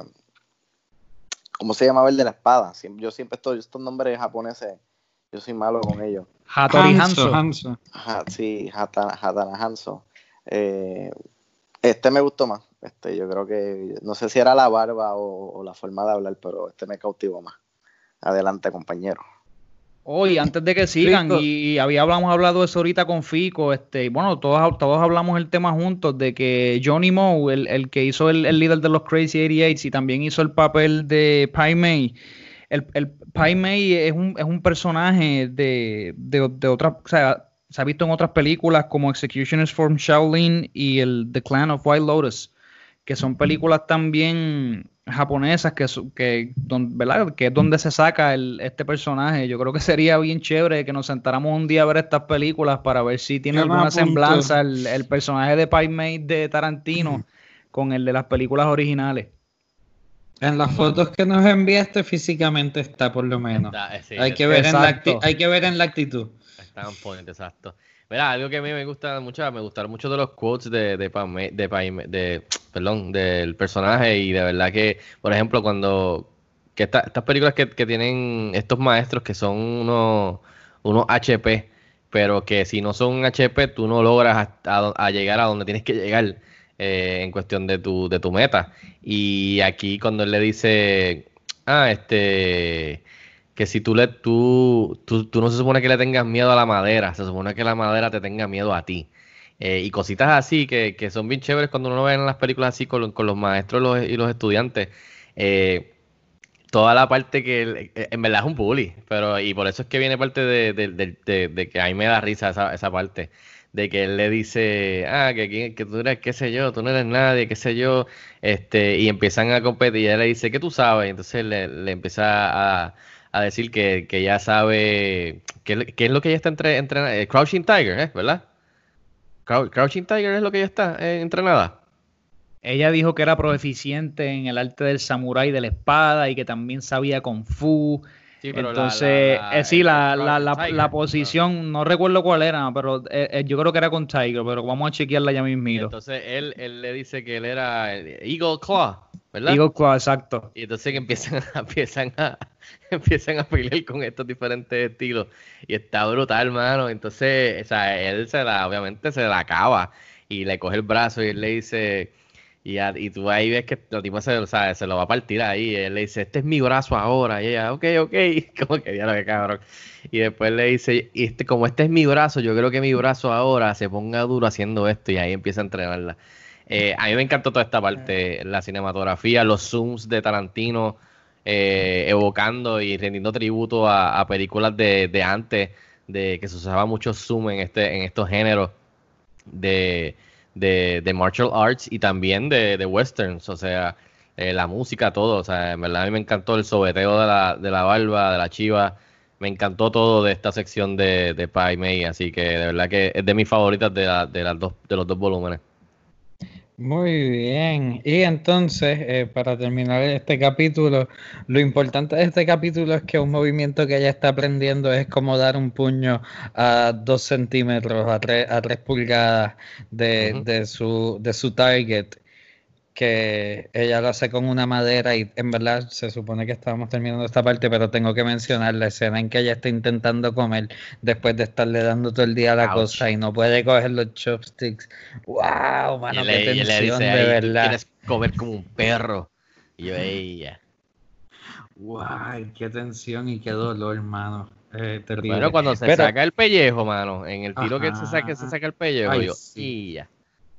Así que pues aquí termina el capítulo porque este skill que ella aprendió con Pine May, como, como muy bien nos mencionó José ahorita, esto todo fue un flashback para ver cómo ella va a salir de la tumba. Y es con el puño. Y pues obviamente el capítulo empieza y rápidamente lo hace y sale y camina como... Ah, la escena que entra a la gasolinera como un zombie. Es tan cómico. y de agua. glass water. Perdona, no, no, no, es, no es una gasolinera, es como un diner, no sé. Eh, Súper cómico, parece un zombie, está brutal. Eh, y después va para el trailer allá de nuevo, que se encuentra que su amiga Elle terminó matando a Bod porque ella, ella le iba a comprar la espada y lo que le tiró fue una Black Mamba, porque quería, mm. quería achacárselo a, Beatrix. Eh, así se lo dijo a Bill, porque se lo dijo por teléfono, como que parece que esta estuvo aquí en contra de tu hermano muerto. Pero es una cabrona, te digo que ella es bien mala, ella, es la más bien, mala. Bien inescrupulosa, mano. Saca por el techo de verdad. Completamente. Actually, ella como que le dice a Bill, y dale, voy para allá. Ella parece que quería quedarse con Bill también. ¿Sabes? Lo de ella, eh, ¿sabes? No es solo la rivalidad con, con Beatrix, aparentemente por Bill. Eh, sí, ella, ella, quiere, yo creo que ella quiere el papel de ella, tú sabes, ella quiere estar con Bill y quiere ser ella, ella quiere ser Black ella quiere ser la dura, sí, al final le dice, mira, este, yo voy por ahí, fúmate algo que ya voy por ahí. Pero Luis, pregunta, eh, ¿Quién es más villana entonces? ¿Ella o el, o el dueño de Jurassic Park? Eh, oh, espérate, espérate, vamos a hacer un inciso aquí. Y, y explícanos, explícanos, si es ella, ¿por qué? Eh, bueno, ella porque mató a Bod, por eso ella es villana. Ella, porque eh, no, actually, porque en este, en este capítulo, eh, eh, ya, esto es súper convincente. En este capítulo, pues nada, pues llega, llega Beatrix, se encuentra con ella porque vos está muerto ya. Y, y en la conversación inicial de ella, él le dice a, a, Beatrix, yo maté a tu master y nos enseñan el... Ah, bueno, porque Wright le pregunta por qué le, por qué Pai Mei te arrancó el ojo que tú le dijiste. I told him he was a weak, ignorant fool o algo así, no me acuerdo si ese es el corte exacto. An old and ignorant fool. Exacto. Y así mismo con, lo decía con ese desdén. Así mismo. Y te ponen el flashback y se lo dice así mismo con el desdén. Y, y ella dice, I killed your master. Y, y cabrón, si ella no es villana por matar a Pai Mei, en verdad me voy. Le, le, me, luego, Sí, no, no, no, oye, es bien evidente que, que nosotros, ¿verdad? Como sociedad este, tendemos a decir, bueno, tendemos y estaríamos yo creo que bastante de acuerdo si decimos que un asesino eh, eh, automáticamente se convierte en el villano de la película. Pero vamos a hacer un inciso, ¿verdad? Porque el, asesino también se puede convertir en un héroe, porque eh, muchos directores hacen esto. Muchos directores nos introducen este personaje, este, nos hacen enamorarnos de él y ¡pum! De momento lo convierten en un asesino o, o, trabaja toda la película en la trama para que tú vayas cayendo en el ladito de, ay bendito, es que él ha sufrido tanto, pero eso no excusa de que haya hecho lo que hizo.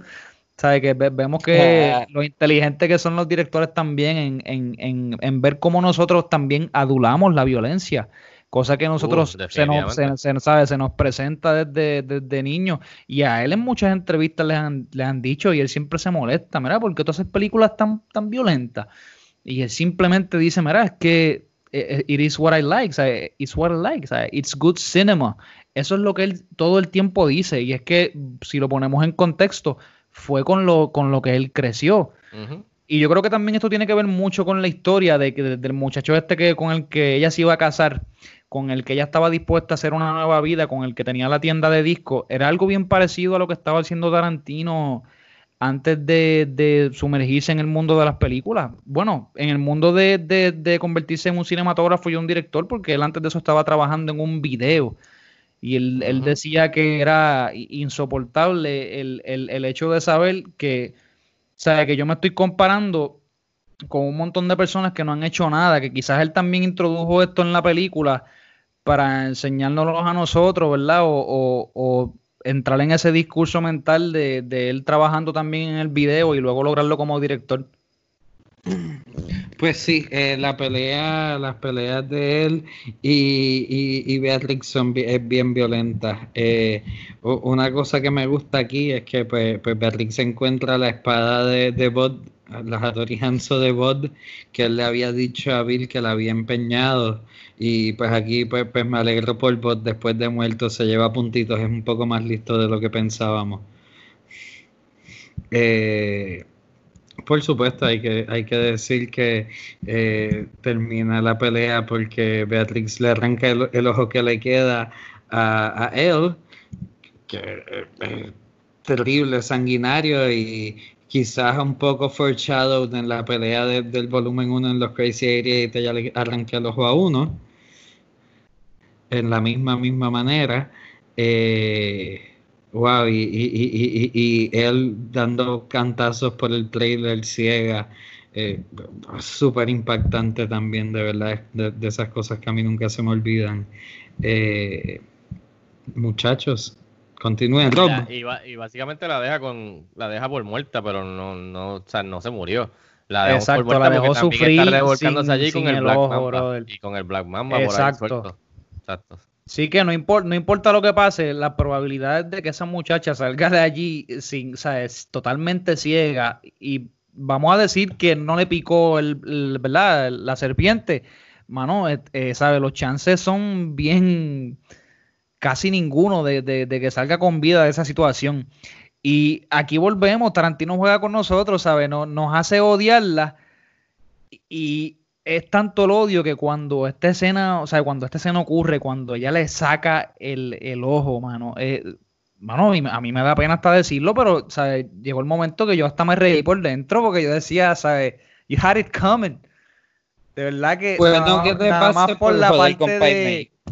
exacto, yo decía, diablo, ¿sabes? La, la, la, la, audacidad, la audacidad de tú matar a Paimei de esa manera, envenenarlo, mano. How low can you be? Saca la espada y por lo menos lucha con el maestro, pero mano de espalda, no sé. E, eso fue como que le quedó como que is, is this the American way? No sé, como que. Eh, ella no era tan honorable como Bill. Ella, ella envenenó a Pai. No. Exacto. Bueno, no, y también hizo lo de la culebra, mano. Sí, eso le quedó bien puerco. El tipo estaba contento contando su dinero y le sacan un Black Mamba. Eso no se hace. Mano, él iba ahí con un millón de pesos, ¿sabes? Soon to be millionaire. Come on, man. iba a empezar su startup ahí, una compañía. Mira, pero claro. Ah, y también que uno que podemos notar que sí, ella ha utilizado la espada brutal que Hattori Hanzo le ha hecho, pero desde que ella fue y cogió esa espada, no ha matado a nadie con ella. ¿Verdad? Hasta este momento. Sino que. Ah, Oren y Shi, pues, ah, pues, bueno, pues, tenemos que presumir que murió. Sí, a ella sí. Pero, por ejemplo, a Bot no, no fue ella. Y a esta le sacó. Sí usó la espada pero del hermano, pero básicamente la mata al sacarle y hacerle la movida del ojo. So que también me parece interesante. Y después al final, pues también volvemos volveremos a tocarlo. Y la espada, por, ¿Por, qué, ¿por qué Bot nunca dijo nada de la espada? Eso a mí como que me... Pero ¿por qué? ¿Sabe cuál es el simbolismo detrás de la espada? De, él no querer decirle al hermano, de que él prefiriera que, que, él sabiendo que era un regalo del hermano, se fuera después de hablar con él, sabiendo que los dos estaban en, como en una mala, ¿verdad? En una mala racha, habrán pasado por algo en su retiro. Y él, aún así, ¿sabe? Teniendo la espada guardada y decirle a todo el mundo la misma historia. ¿Habrá algún motivo? ¿Será porque fue el regalo del hermano y, lo quería tener escondido ahí como un simbolismo de que pues eh, no nos hablamos, pero lo tengo conmigo? Eh, no sé, ¿qué opinan ustedes? Yo creo que sí, yo creo que es eso. Sí. Yo, yo me gustaría pensar que es eso. Y también, mm, corríjanme aquí, pero la escena, ¿sabe? Cuando ellas dos están cara a cara, que se le hace un enfoque a ambas, el, la fotografía fue bien bonita en esa parte. Tú puedes ver que los colores en los ojos, eh, la piel, los labios, hay, hay, como, hay como una intensidad en la escena cuando hacen los close-up que la encuentro bien, bien bonita fotográficamente. En el, pues. espacio, en el espacio limitado del trailer. Sí, eh, claustrofóbico, exacto, definitivamente. Eh, mano, eh, yo creo que lo que iba a decir me lo sacaron de la boca. Continúa, con la, continúa con la trama, de verdad. Ok, ok, el próximo turno lo tiene Rob. Vamos al capítulo final, face to face. Así que ya ustedes saben a quién le, quién es el único que queda. Bill. Eh, no sé si él es villano o no, eso lo discutimos después. Eh, así que está llegando. Ah, actually, no. Eh, aquí ella viaja a México a encontrarse con este tipo que es como un father figure de Bill, que le dice dónde él está. Y pues es una escena entretenida. El tipo Esteban eh, es un pimpa ahí en, una aldea y, y. Eh, así que eh, Beatrix se va y llega guiando a la casa de Bill con su pistola en mano Which is weird, en verdad, porque ella se mandó a hacer una espada, porque entró con una pistola en mano. Eh, pero pues sirve el efecto que se encuentra con su hija y con Bill. Y tienen toda esta escena de jugamos a pistolitas, play dead, jajaja, qué bonito, somos una familia. Y pues Bill, que es un cabrón manipulador, eh, pues eh, le presenta a su hija y eh, ella no sabía que su hija existía, aunque nosotros sí, porque nos tiran un stinger al final del volumen 1, pero ella no sabía que su hija estaba viva y, y tiene toda esta escena de conocer a su hija súper emotivo también, se nota la cara de ella, sabes cómo se transfigura, está cabrón. y, en esta parte. Sí, definitivamente ella se llevó el premio en esta parte. Eh, pues interacción con la hija, la hija la ponemos a dormir y ahora van los adultos a hablar. Eh, que está cabrón, el dardo de la verdad, eh, salvaje, porque pues le da una dinámica al diálogo eh, bien cabrón. y nada, resumiendo, dialogan, dialogan y Bill va a terminar siendo víctima del Five Point Palm Exploding Heart Technique. Bien poéticamente, eh, muere caminando hacia el horizonte en la noche y Beatrix se lleva a su bebé. Digo, no, no tan bebé, pero se lleva a su nena de cuatro años y, se montan en su carro y se van hacia una nueva vida, madre e hija, y terminan viendo muñequitos y comiendo conflate. Tan bonito. En verdad, eh, esta parte sí es, clásico Tarantino y, la conversación entre ellos, una mención al flashback de cuando ella se entera que está en cinta, que, que, que esta también es una escena que, que la van a asesinar. Está, está bien intensa. Eh, y Bill, Bill es un cabrón, en verdad. Bill, Bill se cree que se la sabe toda, pero no sabía que ella sabía la técnica. Esa fue la venta. Dímelo, Rob, Bobby Bob.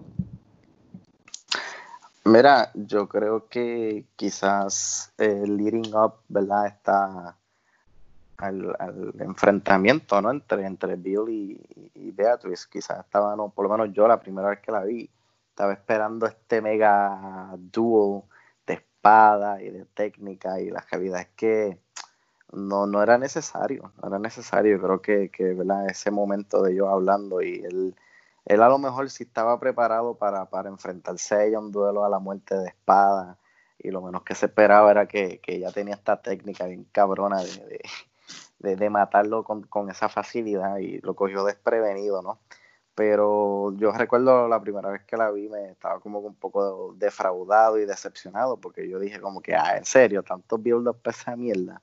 O sea, yo quería verlos matarse allí a espadazo, pero, pero después que la vi de, de, más grande y de más adulto y con más capacidad y más este, madurez, pues, pues pude apreciar que, no era necesario, o sea, no era necesario que, tuvieran este dúo, porque pues, ¿sabe? Iba a ser muy, quizás muy predecible y quizás repetitivo eh, comparado con, lo que habíamos visto ya en, a lo largo del volumen 1 y del volumen 2.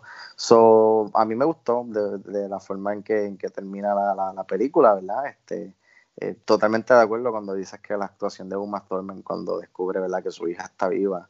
Eh, ella es, ella muy buena actriz y de verdad que eh, demostró el range en esa escena. Está cabrón, en esta película ella mostró tantas emociones desde coraje, tristeza, eh, frustración, coraje.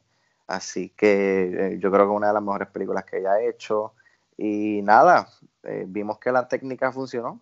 no sé si funciona en vida real, por lo menos, pero por lo menos le funcionó a ella, ¿verdad? Para, para poder por fin, por fin, ¿verdad? Kill, Kill Bill Así que, no sé, este José y Fico, que, que esa es mi opinión. Vaya, pues mira, a mí, a mí también lo que, me, lo que me gustó mucho fue que aquí vuelve Trantino otra vez a jugar con nosotros y quizás a darnos una muestra de la posibilidad de que, de que Beatrix sea entonces una buena persona o, también nos puede mostrar quizás el chance de, la redención de, de, que, de que tú puedas cambiar tu destino gracias a esta decisión que tomaste pero que tampoco, ¿sabes? Las decisiones que tú hayas tomado este, no van a borrar todo lo que tú hiciste, ni tampoco se te va a hacer tan fácil salir de eso, ¿sabes? Que aún, aún, aunque ella haya tomado la decisión de dejar esa vida atrás, su pasado vuelve otra vez para morderla.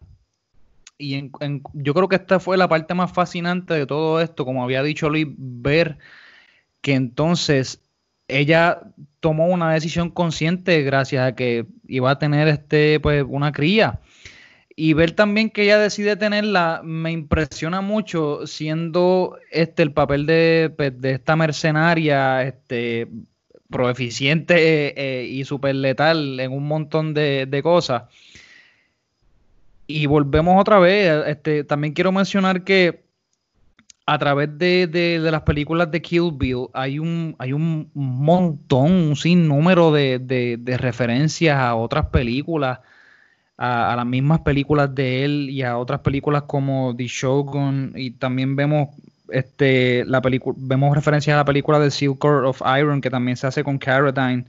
O cuando ella sale de del ataúd podemos ver referencias a Carrie, Army of Darkness, también podemos ver The Night of the Living Dead. Podemos ver también que Ellen se pone la misma ropa que se pone Uma Thurman en Pulp Fiction. Y estos son solamente una de ellas, de las referencias que están dentro. Y el traje, perdón, José, de amarillo de ella, brutal, que es referencia a Bruce Lee. En la, en la última película de Bruce Lee, ¿verdad? El suit amarillo también. Y cuando al último están viendo Shogun Assassin, que están, están las dos juntas acostadas en, en, la cama. sí. Y eso, eso yo creo que es, lo más que me, que me gusta, ¿sabe? Que aunque se puede llegar a pensar que ninguno de estos personajes, ¿sabe? Aquí no tenemos un hero. Yo creo que, ¿sabe? La, la historia no tiene que ser siempre con esta dualidad de quién es bueno y quién es malo sino es más el hecho de que se está contando una historia, sea, sea quien sea y sea como termine, eh, es una historia y siempre vale la pena contarla, que yo creo que también es bueno salirse de, esta química de blanco y negro y, nos están mostrando también otro tipo de historias que no son las que el público siempre compra, pero quizás las que necesita para salirse entonces también de esta línea de lo que siempre estamos acostumbrados a ver. Completamente de acuerdo, José. Y no tengo mucho más que añadirle. Este, yo entiendo a la gente que quizás estuvo de primera instancia disappointed por ese final eh, sin, no, sin no tanta acción como dijo eh, Rob. Pero a mí me gustó, yo no necesitaba acción en ese momento. Eh, Bill siempre demostró desde que lo escuchamos hablar por primera vez hasta verlo en acción en cuestión de, de, cómo él era tan bueno hablándole a las personas y manipulando, básicamente. Eh, hablando que no necesariamente necesitamos verlo a él, tú sabes, en una pelea de espadas o un tiroteo, tú sabes. So, eh, a él mismo también, como tú dices, José, le, le, vino, le vino el pasado a morderlo para atrás porque él es el que le hace el cuento a ella, me recuerdo, mientras está tocando su flauta, eh, le hace la historia del master y, de, la, de la técnica. Y él fue el que la lleva a, que la entrenen, a que la entrenen. Y pues al final de todo, eh, que él le dice, el tipo te enseñó en la movida. Coño. Y le dice, ¿por qué no me dijiste? Y ella le dice, no sé, soy una mala persona. Y siempre se me ha quedado ese diálogo porque me pareció nítido eh, como, como cambiaron las cosas al final de todo. También me gustó la parte que él hace el, monólogo de su speech manipulativo de, como tú dijiste anterior, eh, anteriormente, José, lo de los cómics, que empieza a hablar de Superman y empieza a hablar de la, de la diferencia de, de quién realmente era Superman y quién realmente es Clark Kent en cuestión del concepto de la mitología de los superhéroes y la diferencia de él a otros superhéroes que eso me pareció también chévere, eh, que lo incluyera Tarantino. Eh, mano, y súper poético, o sea, me pareció un final poético donde Tarantino se tomó el tiempo y hizo el setup. Y al final, pues te lo, te lo entregó con el setup que hizo eh, entre, entre Bill y, y, la protagonista con el con la movida de que del Five Point Palm Exploding Heart Technique. Este, so, yeah, a mí me, gustó mucho el final. Y ahora que tú dices eso, yo creo que también eso nos hace ver que, o sea, quizás todo lo letal que tenía Bill era esto, es que él era el director, él era el que mandaba, él era el que sabía hablar, ¿sabe? Quizás la, la, letalidad de él era el hecho de que él podía enviar a quien él quisiera, porque todos ellos eran igual o más peligrosos que, que él. Y ¿sabes? Vuelvo y te digo, y es que es increíble porque ahora, ahora que tú lo mencionas, se me había ido totalmente lo de Superman y, cada vez que veo esa escena, que él vuelve y dice esto, y te agradezco de verdad por mencionarlo porque si no lo decías, créeme que me, se iba a acabar este podcast y iba a recordar eso y entonces no iba a poder dormir esta noche sin, sin, sin que ese detalle se dijera en, esa, en, en, ¿verdad? en este podcast. me, el, personaje de él sigue reinando triunfante y yo digo, mano, y esta es una opinión bien personal, yo digo que Tarantino es, es, él en esta película, él es el director. sí, hay de él ahí. ¿Verdad que sí? sí.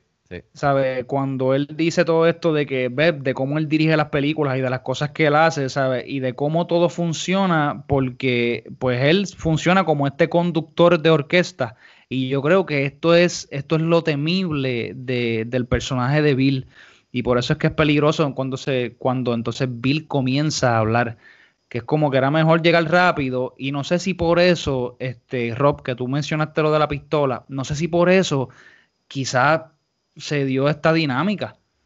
¿Sabe? Como que Bill es este tipo que hay que. Porque tuviste que ella corrió desesperada para buscar un arma en el momento que ella pudo, cuando Bill estaba hablando. ¿Sabe? Que tú puedes ver que ella sabe que el tipo no puede hablar, ¿sabe? Ella dice, estoy, estoy que llegar y hacerlo rápido, porque si a la que Bill empiece a, trabajar su magia, saca la flautita y ya. Exacto. Y aquí se, se chavó todo. Así que me parece un tremendo cierre. Este, vuelvo y, le digo felicidades y gracias a Luis por este pick. Yo creo que Tarantino es, es, un director al que siempre, siempre se le puede sacar algo. y, también, no tan solo eso, que es un director que le sigue haciendo honor a tantas películas que tú te encuentras curioso de qué fue lo que lo llevó a él ahí, ¿no? El, contexto, el tú querer entonces buscar esta lista de cuáles fueron estas películas, de indagar en cuáles fueron los estilos y se puede escuchar, ¿verdad? Bien loco, pero también podemos ver hasta influencias aquí de, de Jodorowsky, del, del cinematógrafo chileno, cuando hizo la película también de Topo, que era un, un western también, un spaghetti western, ¿sabe? Que podemos ver también los sonidos exagerados. Y yo creo que hasta el personaje principal toca flauta también en la película de Topo. No sé si alguno de ustedes han visto esa película de Jodorowsky. Yeah, wow. Yo, hace años, Jenny me, recuerda, me recordaba de eso. bueno, pues yo le paso el micrófono a Luis y nada, Luis, take us home. Eh, pues, pues nada, eh, yo les agradezco a todos haber compartido esto conmigo. Yo hice el ejercicio de verla en una sentada que el intermedio fue para hacer más popcorn solamente. Les recomiendo que la vean así a todos. Siempre. Eh, dividirlas no, no es justo. Eh, gracias, José, porque, pues, hermano, compartiste tu Tarantino Knowledge aquí de una manera espectacular. Eh, Rob Figo, eh, público, yo estoy bien agradecido y, no tengo palabras. Adelante. Eh. este es el pick que más te has disfrutado entonces, Luis. Pues, mano, eh, la verdad es que Hero me gusta más, pero pues, pues Hero es tan más artística que, no sé, esta da para más hablar, además que son cuatro horas de película. Eh, este episodio me ha gustado mucho, sí, definitivamente. Eh,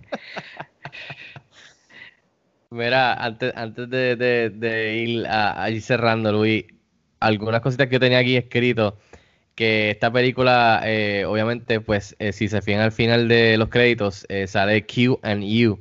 Y es que esta película se fue desarrollada por Tarantino y Uma Thurman durante la filmación de Pulp Fiction. Ellos empezaron ahí a, a rebotar ideas y de ahí salió entonces que empezaron a desarrollarla y por eso es que dice QU. Este, eh, originalmente Tarantino escribió el papel de, Bill para Warren Beatty, pero eh, luego se dio cuenta de, la manera que quería que, que, Bill fuera, pues lo reescribió para David Carradine. Este, Harvey Weinstein fue quien sugirió originalmente dividir la película, eh, dividir la, las dos películas, eh, dividirla en dos películas, perdón. Eh, él fue el, primero que lo sugirió. Este, también leí una nota de que esta película estrenó, no sé si fue en, en Cannes o en, o en, en, Sundance, pero que al final la película tuvo un standing ovation tan y tan brutal que Harvey Weinstein siempre después de, de, ese, de esas premiers así, hace un sondeo allí en persona que él mismo paga porque la, porque la gente de él lo haga, eh, he called it off, como que, como que la primera vez que lo hacía, porque como que el standing ovation fue tan brutal que él dijo, no, no, no necesitamos hacerlo, vamos para adelante. Eh, que me pareció interesante. Jack Nicholson, Kurt Russell, Mickey Rourke y, y Burt Reynolds dijeron que no a hacer Bill y también Kevin Costner, y Kevin Costner fue considerado en, también para la parte de Bill. Del budget entero, 60 mil dólares fueron para las espadas y los accesorios de, todo el budget. También haciendo alusión a lo que José mencionó de lo, de las cosas que él hace referencia y que salen en otras películas de Tarantino, yo me recuerdo que aquí sale lo de Red Apple, que es la marca esa ficticia de, ¿verdad? de, de, cigarrillos. Eh, sale en alguna parte aquí porque lo vi. Este, no me recuerdo si fue el volumen 1 o volumen 2. Samuel L. Jackson, que sé que lo habíamos hablado y no estábamos seguros, y José lo sacó un día que estábamos jugando el juego ese de, de las películas. Fui yo, o Luis, exacto, pues si sale en la película, él es el que está, es el, el artista que, que, ¿verdad? Que, que va a tocar el, órgano en la, en la boda, pero están allí en el, en el rehearsal. Eh, se llama Rufus y es Samuel L. Jackson. Eh, también Tarantino hace un cambio como uno de los Crazy 88 para la próxima que, quieran eh, ponerse a, buscar cuál es. lo estábamos buscando y no lo vi. Después me tienes que decir dónde.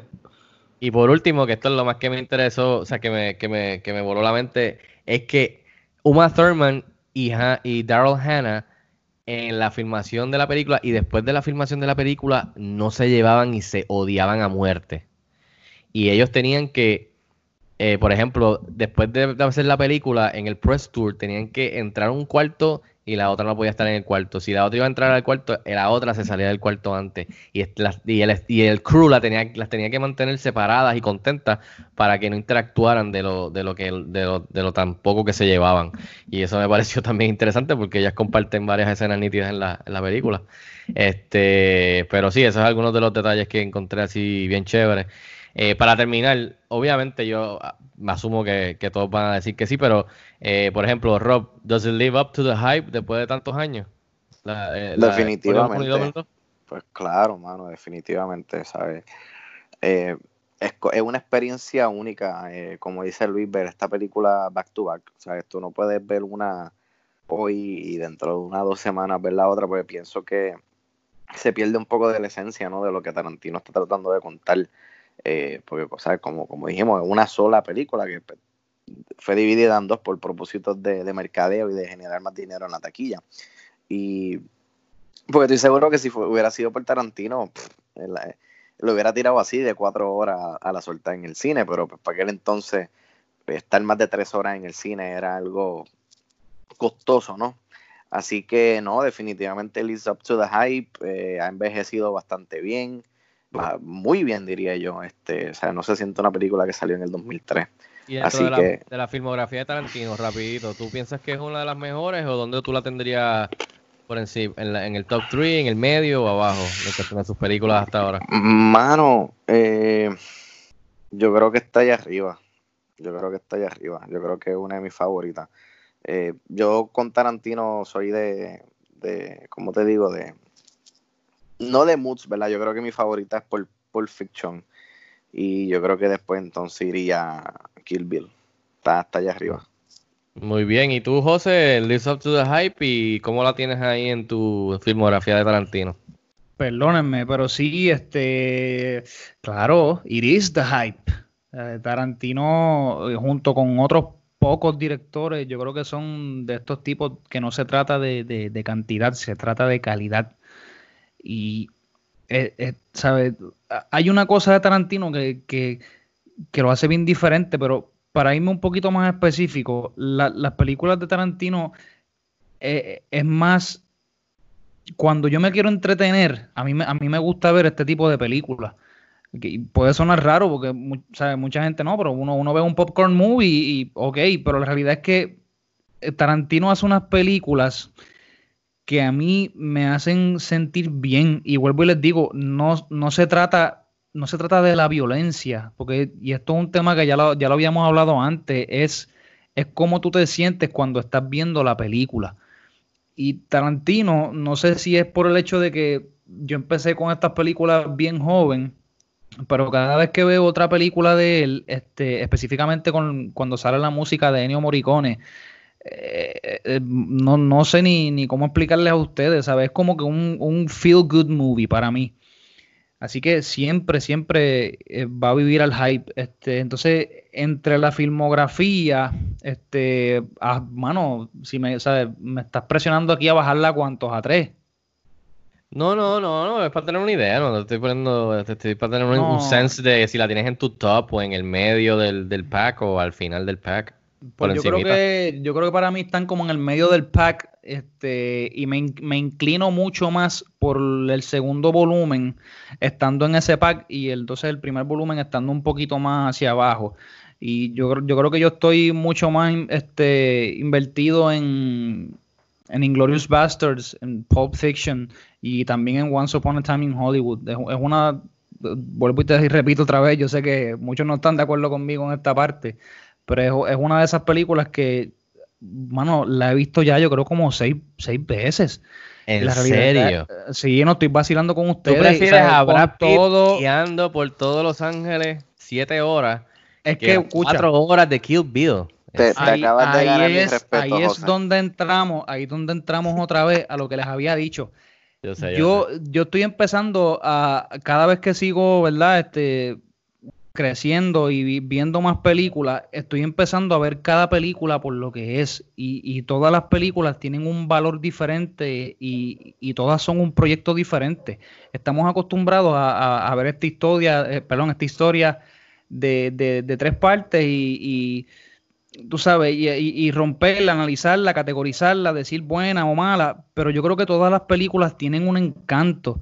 Y Once Upon a Time in Hollywood tiene, el encanto que tiene es un encanto de, porque yo, yo conozco la historia de lo que ocurrió. Bueno, la conozco porque he leído sobre ella, obviamente, yo no, no había nacido para ese tiempo. Pero me, me gusta mucho el hecho de que él, de que él quiera darle como que un twist a esta historia, este, de lo que ocurrió con esta famosa actriz. Y también, eh, vuelvo y les digo, de estas películas que me hacen sentir bien, aunque no tengan mucho diálogo, aunque esté el Brad Pitt montado en el carro dando vueltas todo el tiempo. Es como él nos explica, ¿sabes? Evoca lo que fue mi juventud en ese momento, montarme en el carro, fuera con mi padre o fuera solo, y escuchar esta música, ¿sabes? Porque él, pone hasta los anuncios, o sea, el tipo consigue los anuncios, este, mucha de la música que él escuchaba en ese tiempo, de verdad me, fascina. ¿Y tú, Luis, does it live up to the hype? ¿Y cómo la tienes en la filmografía de, Tarantino? Eh, sí, eh, lives up to the hype todas las veces y por siempre, hasta el fin de los tiempos. Por eso está, eh, por eso está en todas las listas y en las que no está todavía la van a incluir. Eh, pues me, siento validado por el filósofo porque pues para eh, en mi lista está en el tope probablemente Inglorious Bastards, así que me siento validado por el filósofo. Kill Bill, pues mano, si hiciéramos una antología de Tarantino, eh, pues probablemente, pues si tienes que escoger, eh, sabes, una por violenta, pues Inglorious Bastards yo la cogería quizás antes y Kill Bill estaría ahí un poquito más rezagada. Eh, mano, está Middle of the Pack. Middle of the Pack. Perdón por copiarme. No, no, está bien. Yo, yo, obviamente, lives up to the hype y ha envejecido muy bien y de verdad que si la ves, o sea, la manera de verla es eh, los dos volúmenes uno detrás del otro, como, como fue la intención de Tarantino antes de que las dividieran. Ojalá algún día las la saquen de alguna manera que estén juntas, o sea, que no haya que hacer la pausa de cambiar de película y empezar la otra, sino que sea todo de corrido. Eso me, gustaría verlo.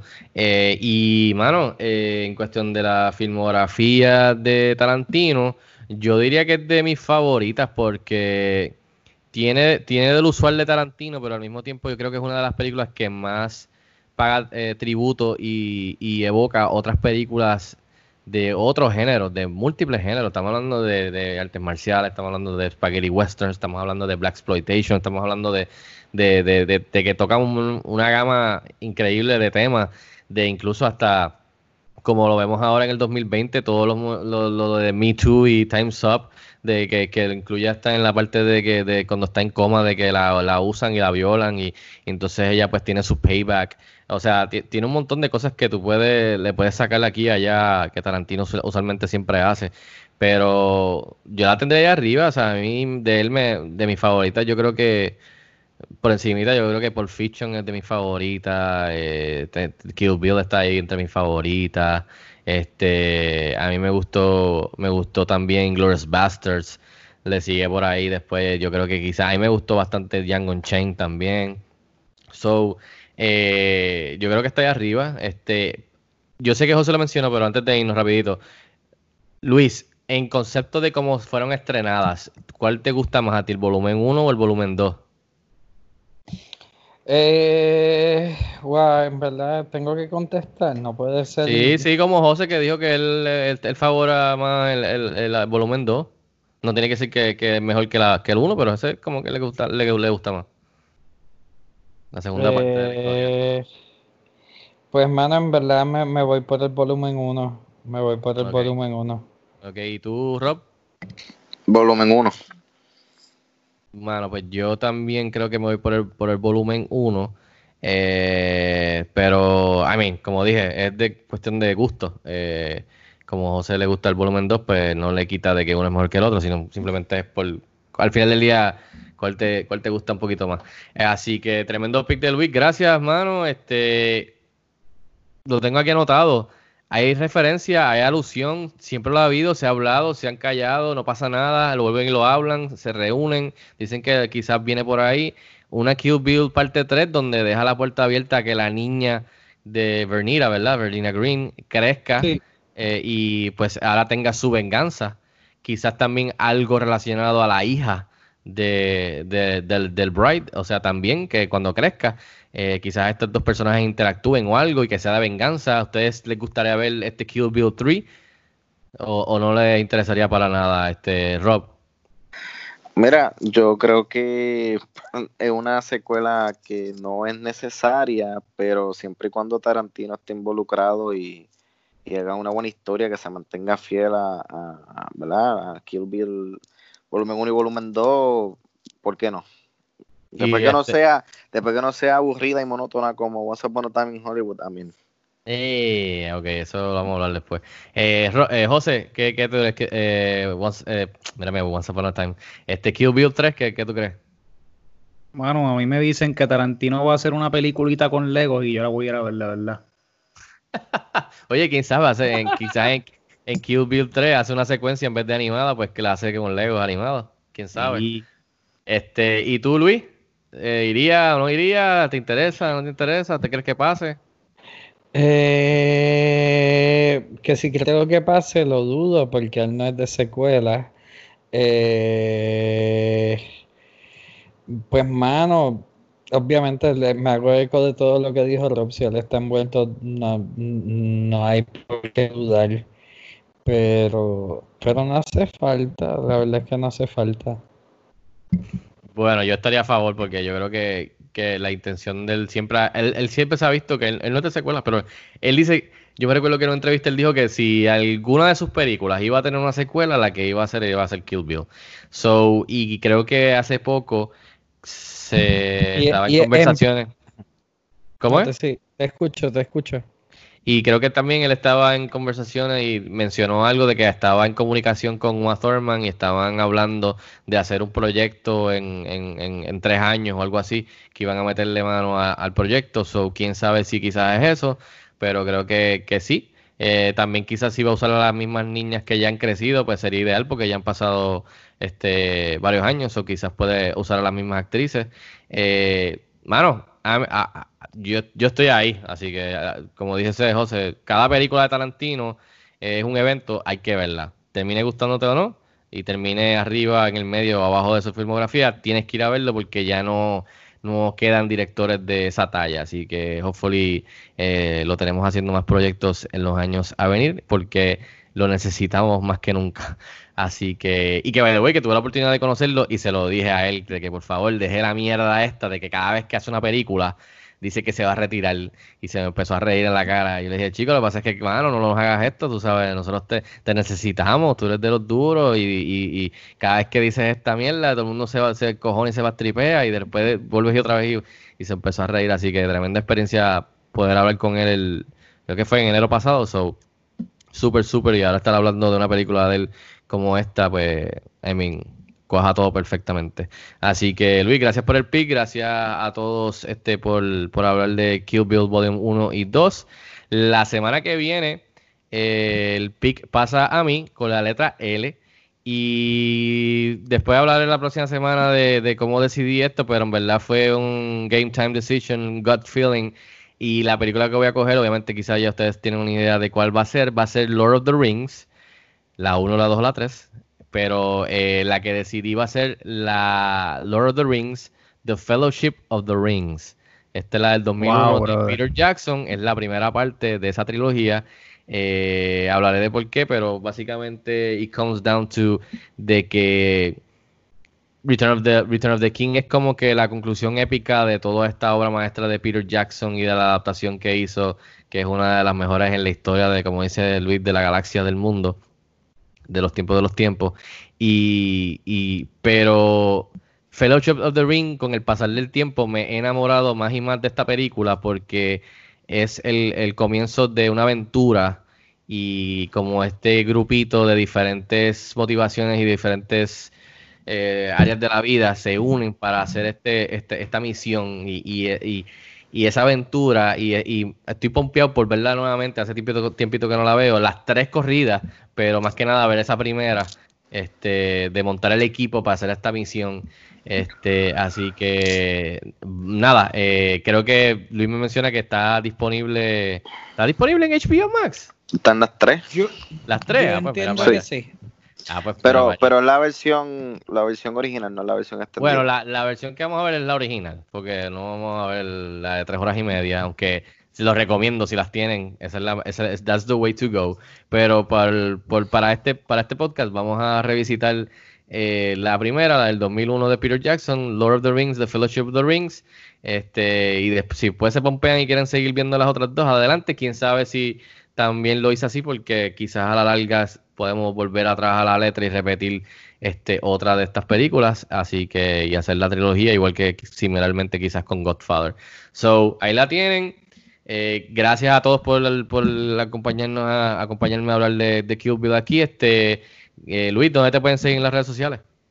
En Twitter, Luis Angelet. Eh, Rob, ¿dónde te pueden seguir a ti? En Twitter, en Instagram como Bobby Eh, y José, ¿dónde pueden seguir a ti?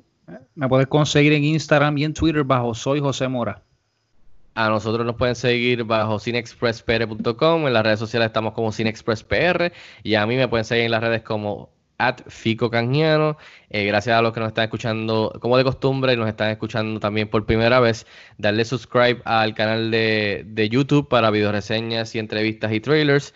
Eh, y también darle subscribe al canal de podcast que tenemos el podcast regular eh, y también tenemos el podcast este de Throwback. Así que te suscribes y te avisa cuando hay un episodio nuevo como este. Así que gracias a todos por dejarnos hablar aquí un, un rato extenso de Tarantino y Kill porque oye, se lo merece y más que nada una película que, que en su totalidad es más de cuatro horas, así que esto es un special edition big size de Cine Express Throwback con un arte espectacular de Joel Vázquez de Chizo Comics.